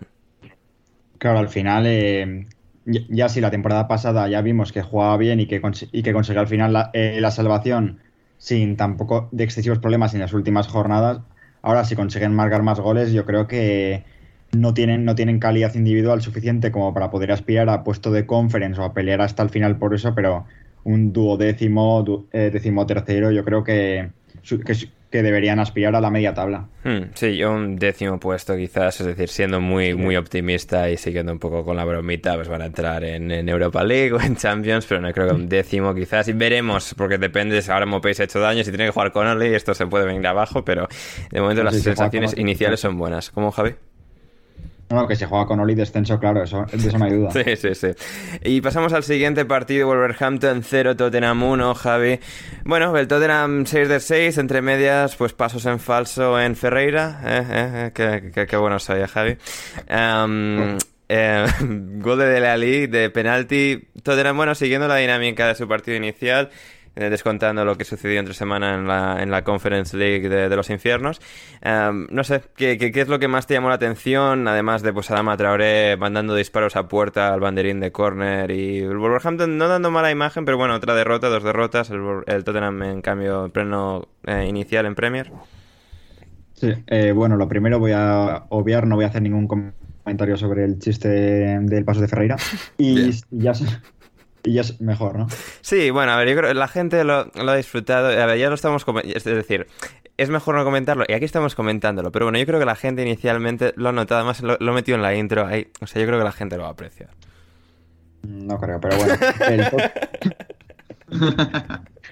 Al final, eh, sí que es cierto que todavía que Harry Kane está, está como en una especie de mini pretemporada, aunque ya tuvo minutos, está todavía entre, en, entrando en forma después de, después de la Eurocopa y el tiempo que estuvo sin entrenar, pero a, a mí el Tottenham me ha gustado. Eh, hay, hay, mucha cosa salvable y, que, muchos motivos de optimismo para los seguidores del Tottenham. Bergwijn para mí hizo un muy buen partido, más allá de la jugada por banda del regate parecido al que hizo Benzema en el Calderón, que casi el, el highlight estrella del partido. Eh, Bergwijn yo creo que puede aportar mucho por banda izquierda, aunque luego hay que ver si, si Kane vuelve y se queda en el Tottenham, cómo encajan a Bergwijn y a Son, si Bergwijn pasa a banda derecha o, o, o, mueven a Son o cómo lo harían, pero el, holandés lo hizo realmente bien. Dele y parece que Nuno está consiguiendo reactivarle, porque más allá del gol, que sí que fue un, fue un penalti por un error horroroso de Josesa, eh, Dele Alli está cojando muy buenos partidos, ya lo hizo en la primera jornada y ha mantenido un bastante buen nivel. Hoybier, yo creo que después de la temporada pasada no hay que comentar mucho de él. Y, y, al final es que el Tottenham es una línea en cuanto a juego que puede ser más o menos continuista porque tampoco se hacer una, una gran revolución en dos jornadas, pues Reguilón incorporándose en ataque, Tanganga cumpliendo en el lateral derecho, quitando el puesto a Doherty, que ya, que ya estuvo bajo las órdenes de Nuno. Sorprendentemente, Davinson Sánchez y Eric Dyer consiguen una portería cero. Al final, eh, hay mucho motivo de optimismo del Tottenham y si, y si consiguen retener a Kane eh, y, igual hacer alguna incorporación más, eh, igual en el centro del campo o en la, línea defensiva, aunque ya hayan incorporado el Cuti Romero, yo, yo creo que el Tottenham tiene mucho motivo de mucho motivo para sentirse satisfecho y optimismo, más allá de quitando la conferencia esta, eh, yo creo que pueden hacer una buena temporada.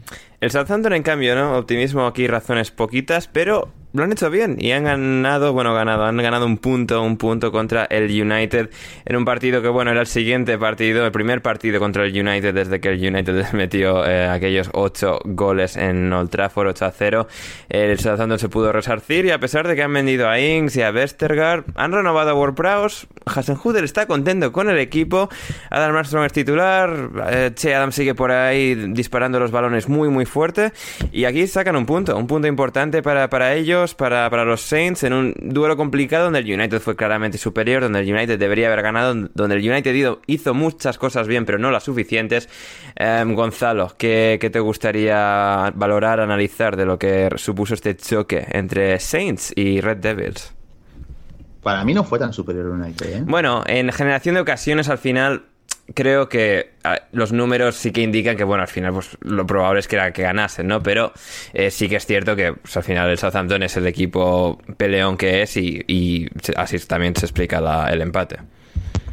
No, porque es que de hecho a mí me gustó mucho el partido del, del, del Soto en líneas generales, sobre todo cómo fue ajustando Hasenhutter a lo largo del partido cuando parecía en un momento, sí es cierto, que el United tras el empate podía llevárselo por delante. Sí, tenías a, a Pogba ahí ejecutando esos jugadas de altísimo nivel técnico, es decir, al final tenías esa sensación de, bueno, al final United, como hizo contra Leeds, le va a acabar metiendo dos más. Claro, exacto, lo que, lo que voy es, me gustó mucho sobre todo, hasta el gol del, del Soto me parece un partidazo de Hasenhutter, sobre todo en la presión de la salida del United. Básicamente Adam Armstrong y Chadams iban sobre el Lindelof, Chenepo eh, ocupaba, por ejemplo, cuando United salía por derecha, se ocupaba de la, marca de Juan Bisaca, Ward Pro se soltaba a marcar a Fred, que era el mediocentro de ese lado, y del otro lado jugaba a Theo Walcott con una desventaja, entre comillas, sobre Nemanja Matic y Luke Shaw, lo que hacía era complicar, digamos, un posible cambio de frente del United. Y después la línea defensiva del Southampton estaba muy de arriba y estuvo particularmente bien anticipando muchas pelotas a lo largo del, del primer tiempo, e incluso con Oliver Romeu corrigiendo, teniendo libertad para poder corregir cualquier acercamiento de Bruno Fernández, de Greenwood o de Paul Pogba a ofrecer línea de pase. Salisu, por ejemplo, hizo un verdadero partidazo para mí, no solo defendiendo a campo abierto y anticipando muchísimo a Bruno Fernández y a Martial, sino también en arco propio. Lo mismo Román Perro como lateral izquierdo, Valentino Libramento, a quien a mí particularmente lo puse en Twitter hoy, le veo ciertas cositas de un joven Gareth Bale. Javi Ferrus hizo la broma lamentable de decir que lo que tenía Gareth Bale era la camiseta del Southampton, pero al margen de ello, Quizá te has precipitado un poco.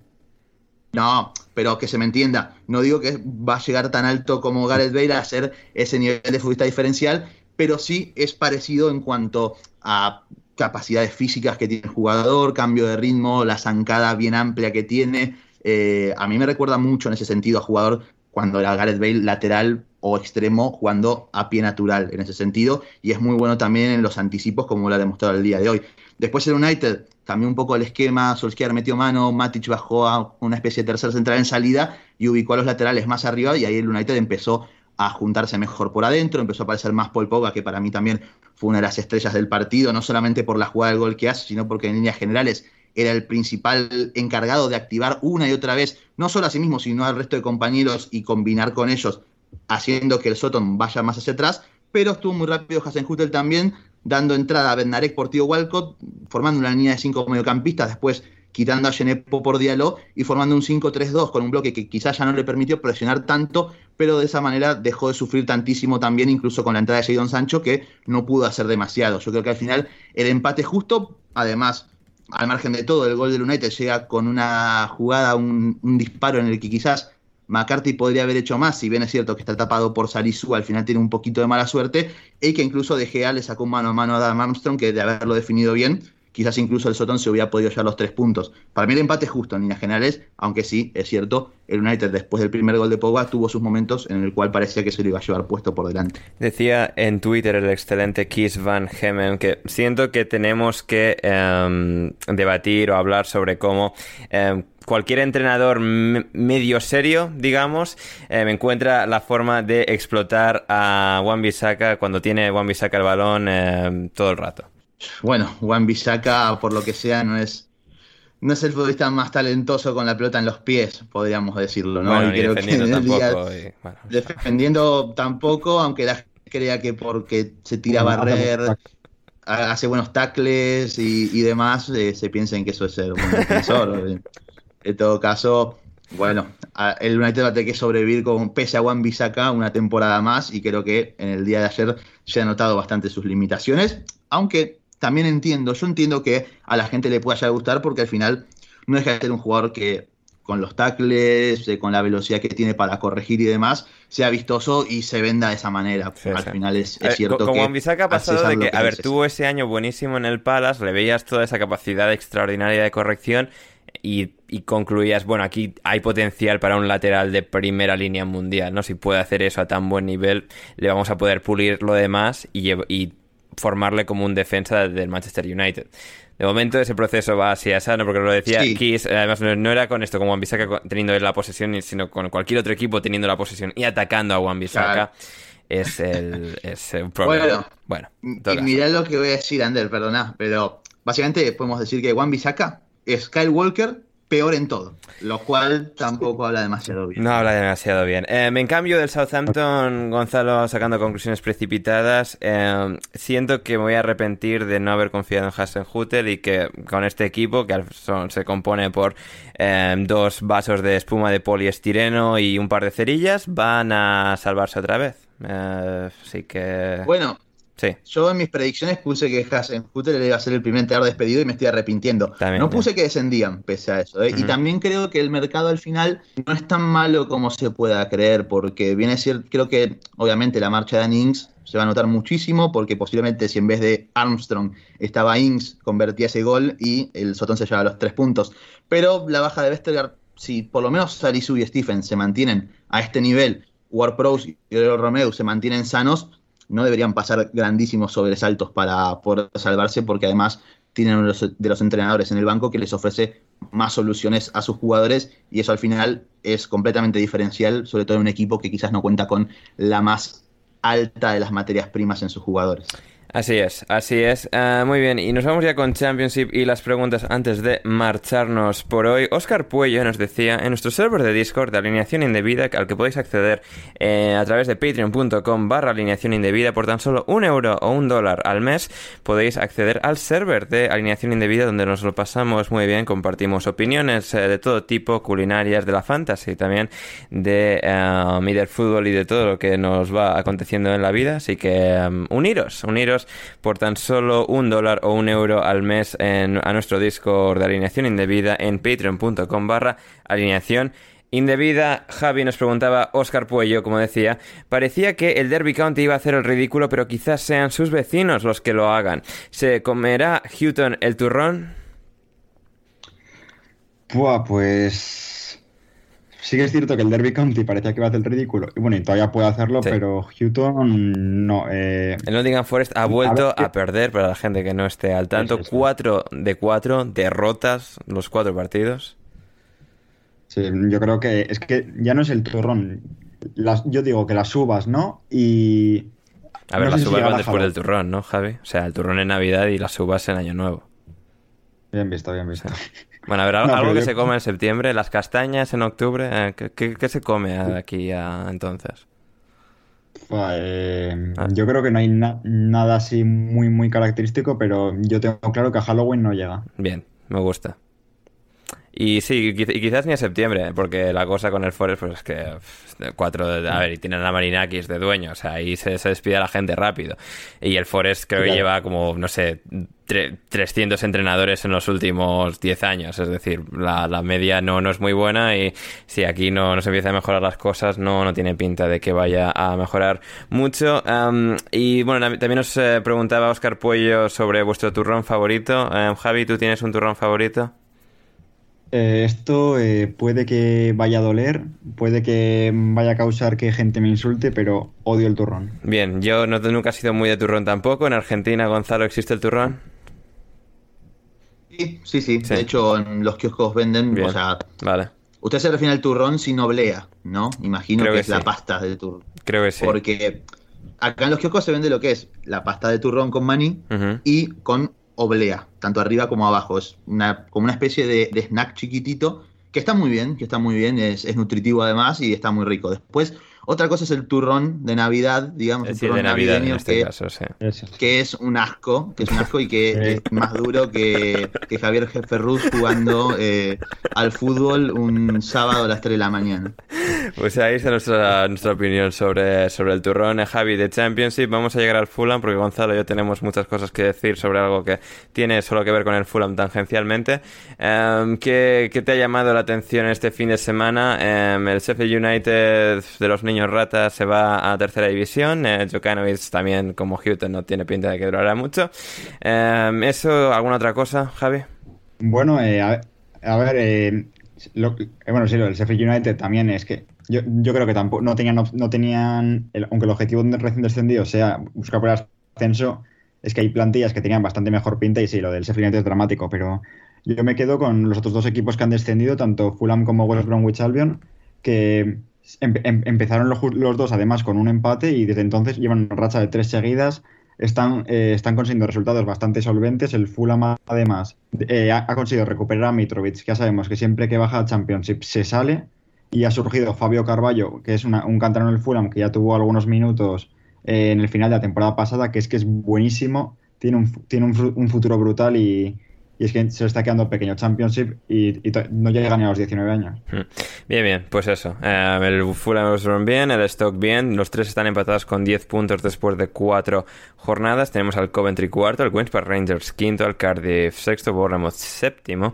Eh, así es como está Championship básicamente. Por abajo Blackpool, Sheffield United penúltimo con un punto de 12 y el Nottingham Forest con 0 de 12. El otro equipo que estaba 0 de 9 entrando en esta jornada que era el Preston ganó, ganó este fin de semana por 1-0 al Peterborough, así que a eso que ha mejorado respecto al Forest. El Millwall también está maleándose ahí abajo, dos puntos de, de 12. Y bueno, el derby, como mencionábamos, Wayne Rooney, que a pesar de todo lo que comentamos en el programa intersemanal, que si no los habéis escuchado, no lo podéis escuchar entero en su totalidad desde 5 euros barra 5 dólares al mes. Bueno, 5, dólares 50 al mes, 5 euros al mes en patreon.com barra alineación indebida. Ahí tenéis acceso a nuestro programa intersemanal con Diego Alonso Héctor Crioc, que debutó con nosotros, David Dorado, Joaquín Piñero, nos lo pasamos muy bien en la intersemanal.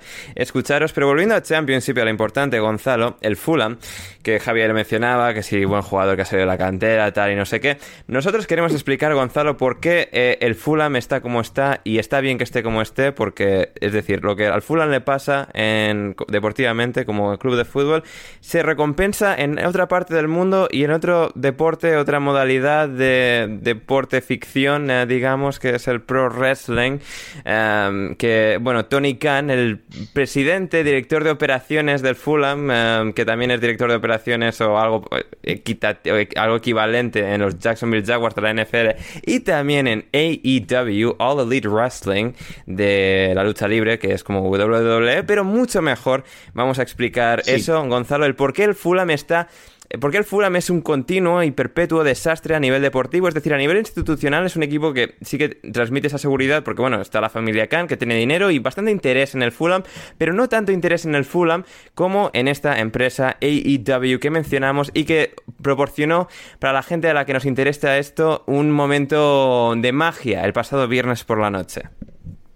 Sí, así es. Bueno, la gente que le interesa eso y los oyentes del podcast, o sea, ahora estamos hablando solamente para Unai para Quique y para Jurgen Clopato. No sé si se me escapa alguien más que esté interesado en el wrestling. En todo caso, En, en todo caso, gente, a los que no os interesa, escuchad esto porque es muy interesante y muy importante. O sea, no, no avancéis Ah, el en todo programa. caso, ¿Qué vais a, los que aprender algo? interesa- a los que están interesados, a los que están interesados, si no sabemos, nos lo comentan así, podemos dar la turra en otros Correcto, en los episodios. y a comentarios los que de no, iVoox o en Twitter decid cuánto habéis apreciado que Gonzalo y yo nos hayamos tirado todo este rato que nos vamos a tirar de turra con el wrestling.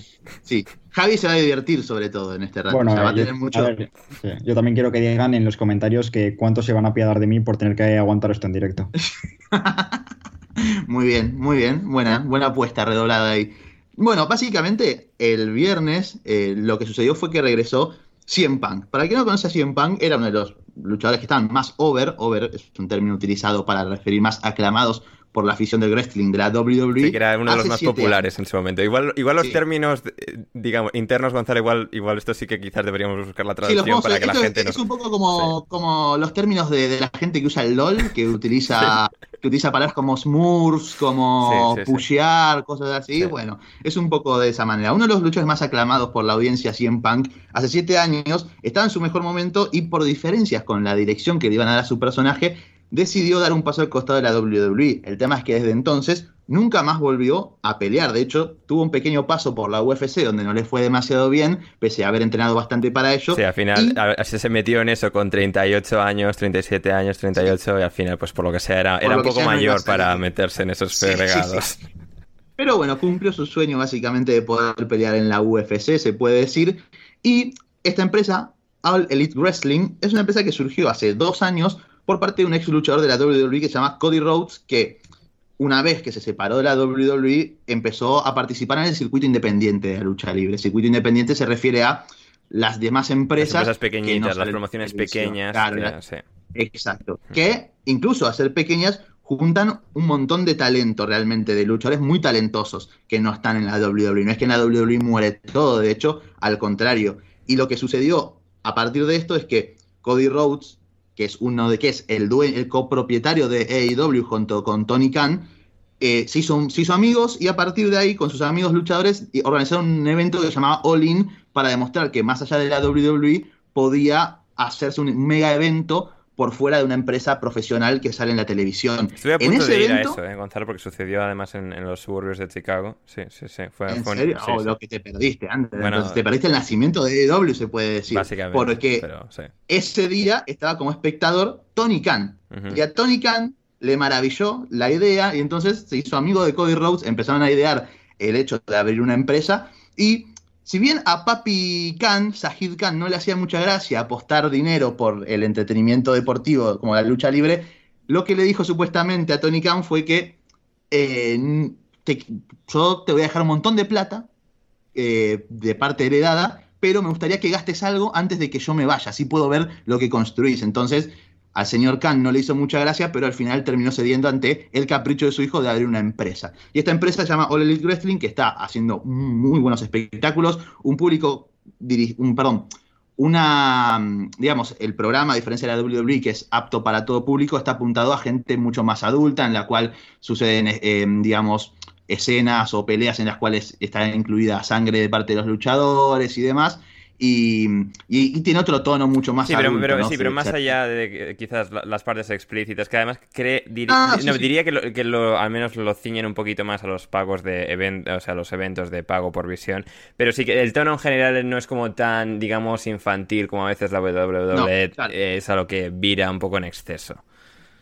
Exacto, y entonces esto les permite mucha más libertad a los luchadores, poder incluso hacer crossovers entre otras empresas como TNA, que también es una empresa muy popular en Estados Unidos, y al final tenemos un producto como este que ha traído a CM Punk luego de siete años y de que él mismo habría dicho que nunca más iba a volver a pelear, siete años después, este viernes en Chicago, en el estreno de uno de los shows de AEW, hizo su reaparición y obviamente esto dinamitó por completo a todas las redes sociales, empezó a estallar por todos lados el regreso de uno de los mejores y más queridos luchadores de las últimas dos o tres décadas, o por no decir de todos los tiempos, y obviamente causó un revuelo impresionante en el cual sus servidores, Ander y mi caso Gonzalo Carol, eh, hemos estado, hemos sido niños por, un día, se podría decir, básicamente. Sí, sí, o sea, incluso la gente que no entiende o que no le interesa el pro wrestling, o sea, solo el ver el vídeo, la escena de varios minutos del regreso de CM Punk a lo que es la industria de la lucha libre, es decir, era pues esto, un personaje, alguien que de alguna forma había cierta frustración de cómo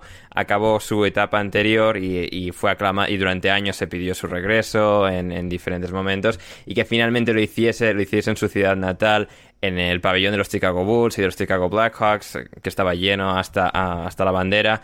Es decir, fue un momento brutal y que además eh, sí que representa que es una de esas cosas más especiales de la lucha libre, esa, esa forma de, capturar momentos tan eh, especiales, porque sí, mucha gente lo mira con condescendencia, pero creo que si miras al Pro Wrestling simplemente como una especie de híbrido extraño entre la pura ficción de una serie, una película, con el deporte, realidad, eh, es decir, tienen un nicho muy particular que a mucha gente no le gusta, no lo disfruta, pero sí que genera en la gente, que incluso en la gente que lo, que lo ve solo de forma casual, yo mismamente hace ya varios años que no lo veo de forma habitual, eh, es, es, es, una, es, un, es un, una forma de capturar ese momento especial, las emociones de la gente, canalizarlos y, de alguna forma atraparlos y, explotarlos, ¿no? A, tra a, través de, de gente tan, eh, figuras tan especiales, ¿no? Que, tienen esa especie de carisma y de significado que tiene un deportista de élite, pero al mismo tiempo también como la emocionalidad de, de lo que sería, pues quizás un personaje de ficción, por el que la gente eh,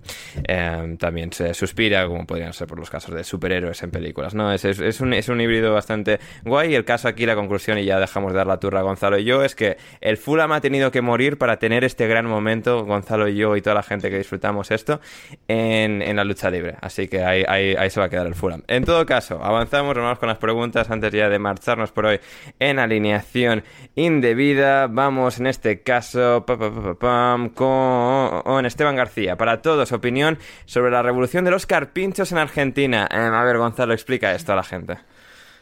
Bueno, básicamente. El vídeo de los carpinchos en Argentina lo pondré en la descripción porque es una cosa increíble.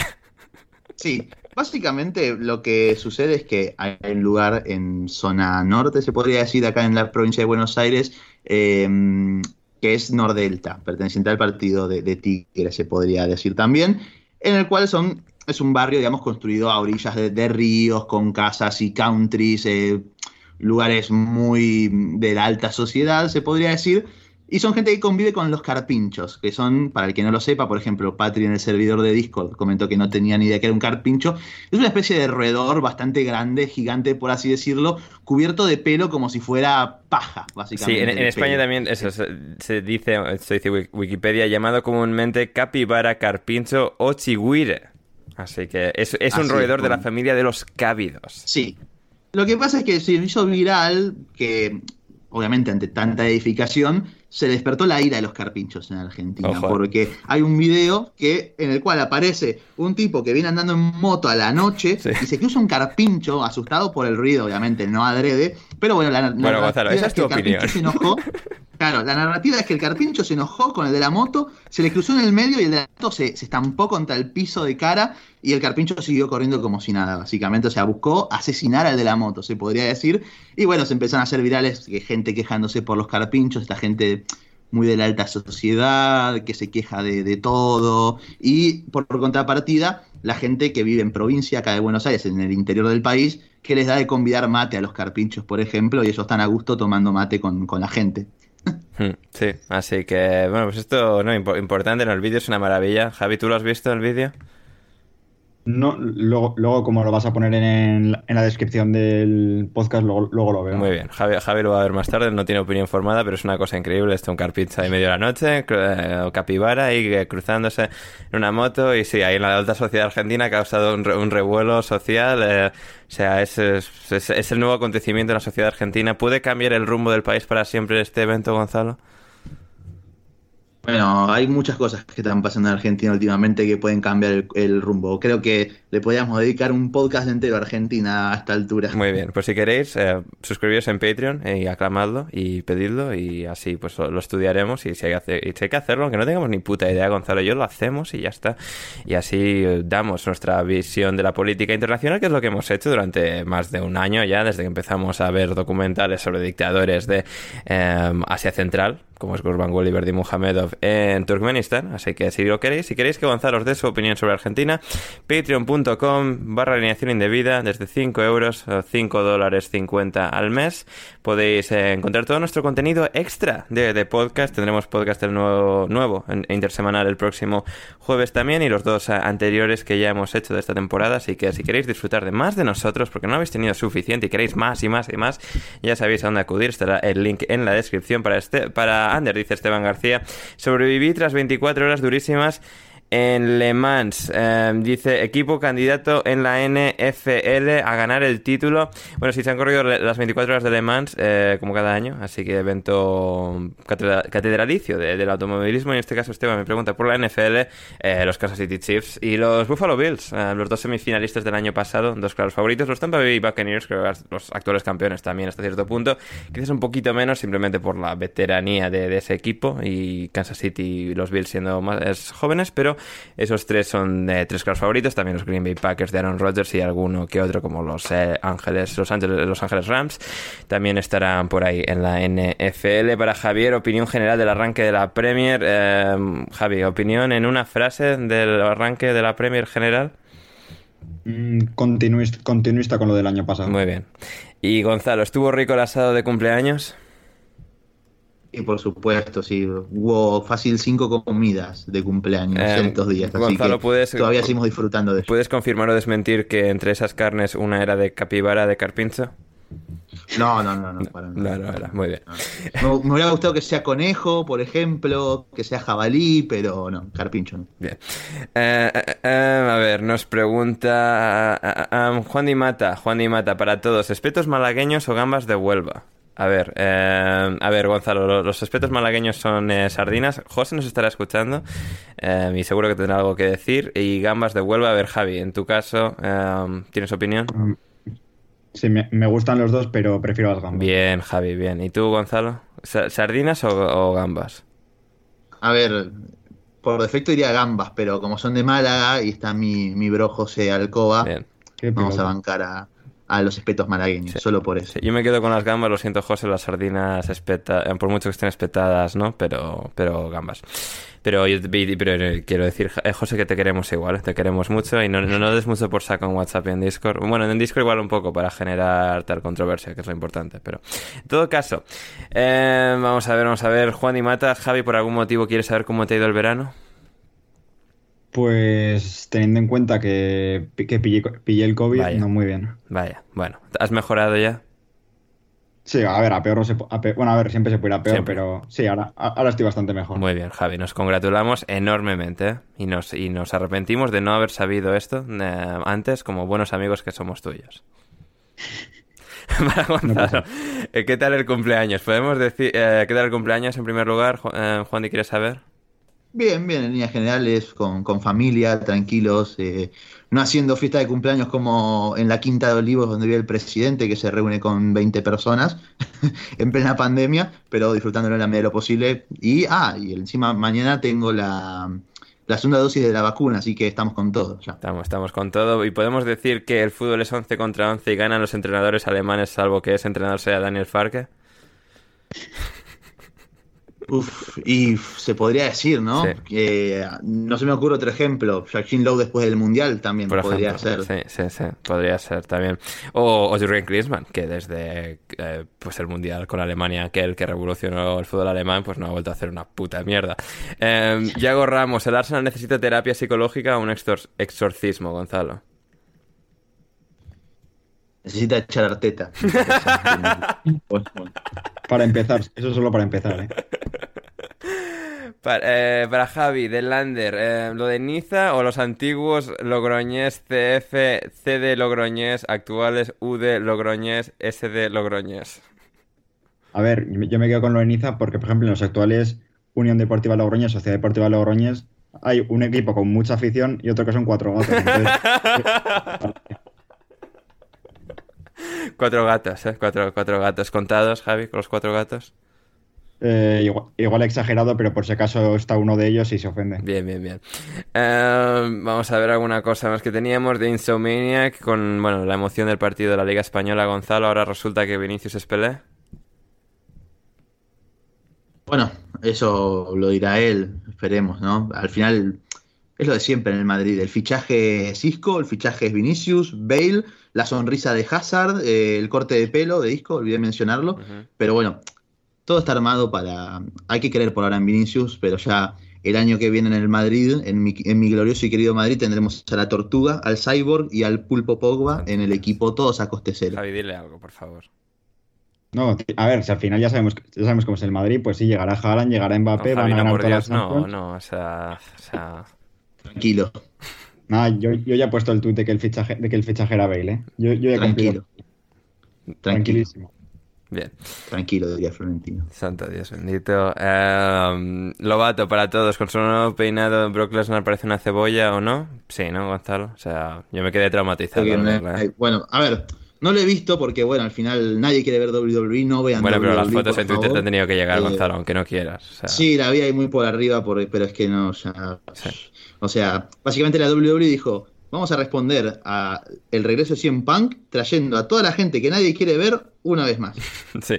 Esa fue La gente de siempre vieja ya, es decir, o sea, todo gente ya de 50 años o casi, terrible. Eh, Quique Quintanar para Ander, ¿cuántos gorros tienes? Eh, demasiados, Quique, demasiados. Eh, y para Gonzalo, top 3 de feudos favorito de CM Punk en WWE. Bueno, son creo que son bastante obvios. Uno, obviamente, el de John Cena, que terminó con CM Punk cuando, entre comillas, terminaba contrato siendo el campeón absoluto en SummerSlam.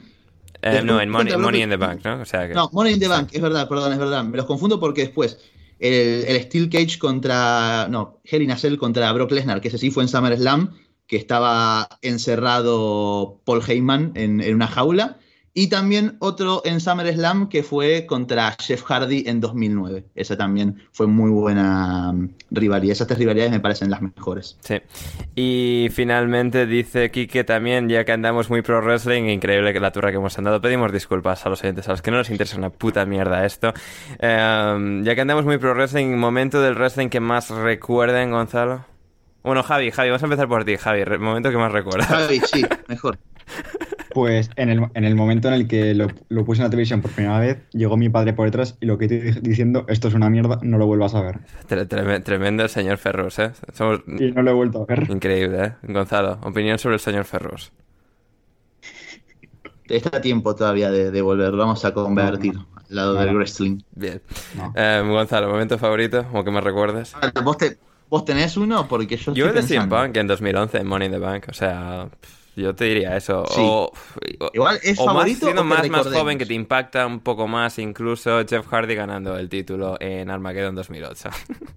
Yo algo, eh, a ver, igual no dice, dice favorito o A ver, momento que más recuerden. A ver, yo por lo tanto viro un poco instintivamente a momento favorito. Uf, Que más recuerden. Yo siempre no sé. recuerdo la misma pelea que fue una de las primeras que vi que fue que fue súper sorprendente por todo lo que pasó, una locura. Es eh, lo viejo que es, es Edge y Mick Foley contra Tommy Dreamer y mm, eh, Terry, Terry, Funk. Funk, Terry Funk, en, sí. en Terry Funk en One Night Stand 2006 que peleas con tachuelas, Verdad. bates con alambre de púa, no es una locura, esas cosas que hacía la WWE cuando no le importaba a la gente menor de edad, obviamente. Mm, Sí, sí, sí. No, gr- grandes momentos. Y gente, si no os interesa, interesaros por el Pro Wrestling, que, que mola mucho, que sí, Gonzalo.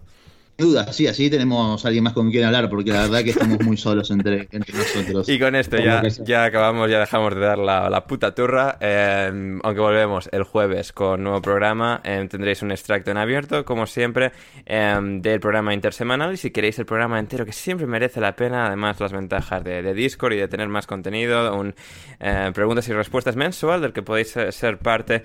También si os eh, suscribís de pago en patreon.com barra alineación indebida, podéis acceder a él y como digo, tendremos programa el jueves con cosas que hayan pasado entre semana, tendremos que comentar, no sé, nuevas cosas de GS, como hicimos con Diego esta semana pasada, em, la previa a la próxima jornada de la Premier, todo lo que sucede en el fútbol. Es que siempre suceden muchas cosas y ya también las próximas semanas va volviendo gente, a- invitados habituales que están todos de vacaciones todavía, así que irán volviendo, también volverá Javier Ferrus, también volverá Gonzalo Carol, pero mientras tanto, Javi, muchas gracias por estar hoy con nosotros.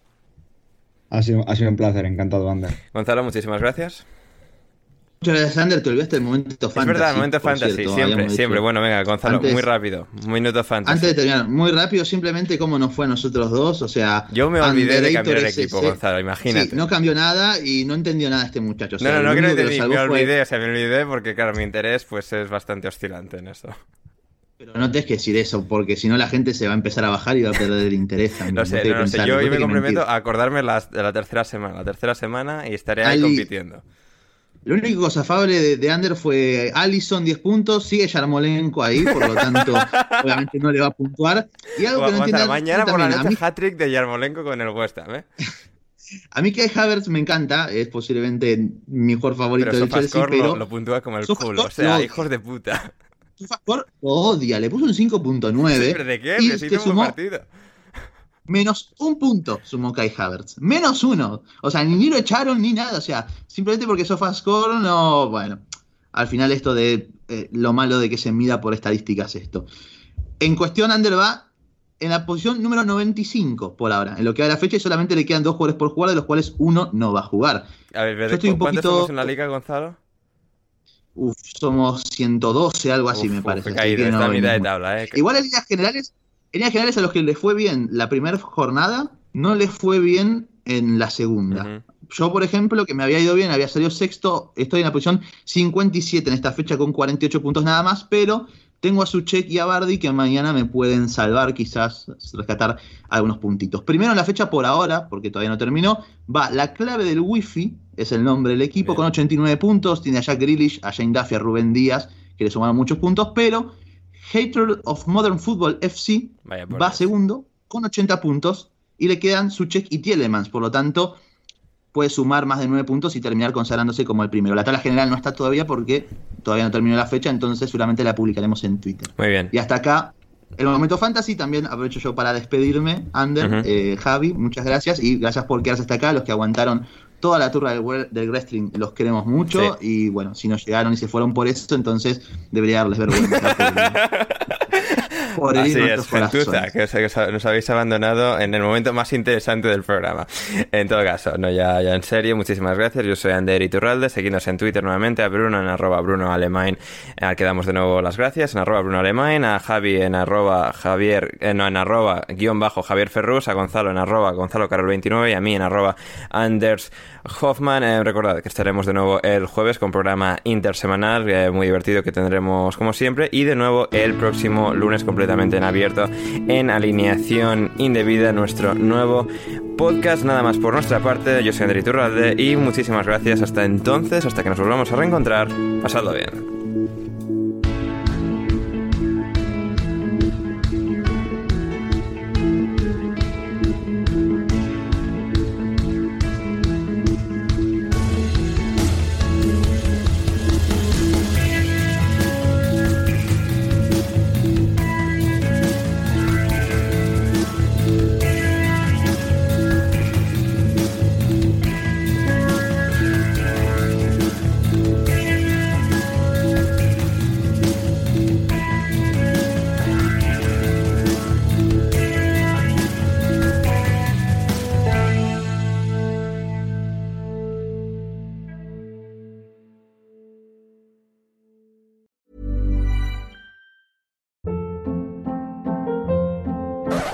Up. What was that? Boring. No flavor. That was as bad as those leftovers you ate all week. Kiki Palmer here, and it's time to say hello to something fresh and guilt-free. Hello Fresh. Jazz up dinner with pecan-crusted chicken or garlic butter shrimp scampi. Now that's music to my mouth. Hello Fresh. Let's get this dinner party started. Discover all the delicious possibilities at hellofresh.com.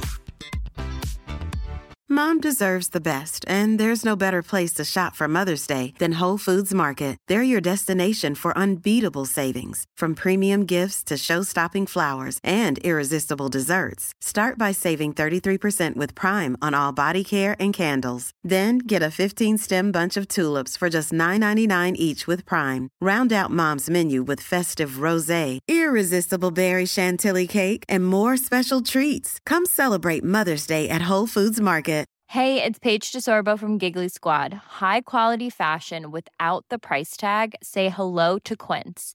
I'm snagging high-end essentials like cozy cashmere sweaters, sleek leather jackets, fine jewelry, and so much more. With Quince being 50 to 80% less than similar brands. And they partner with factories that prioritize safe, ethical, and responsible manufacturing. I love that. Luxury quality within reach. Go to quince.com slash style to get free shipping and 365 day returns on your next order. Quince.com slash style.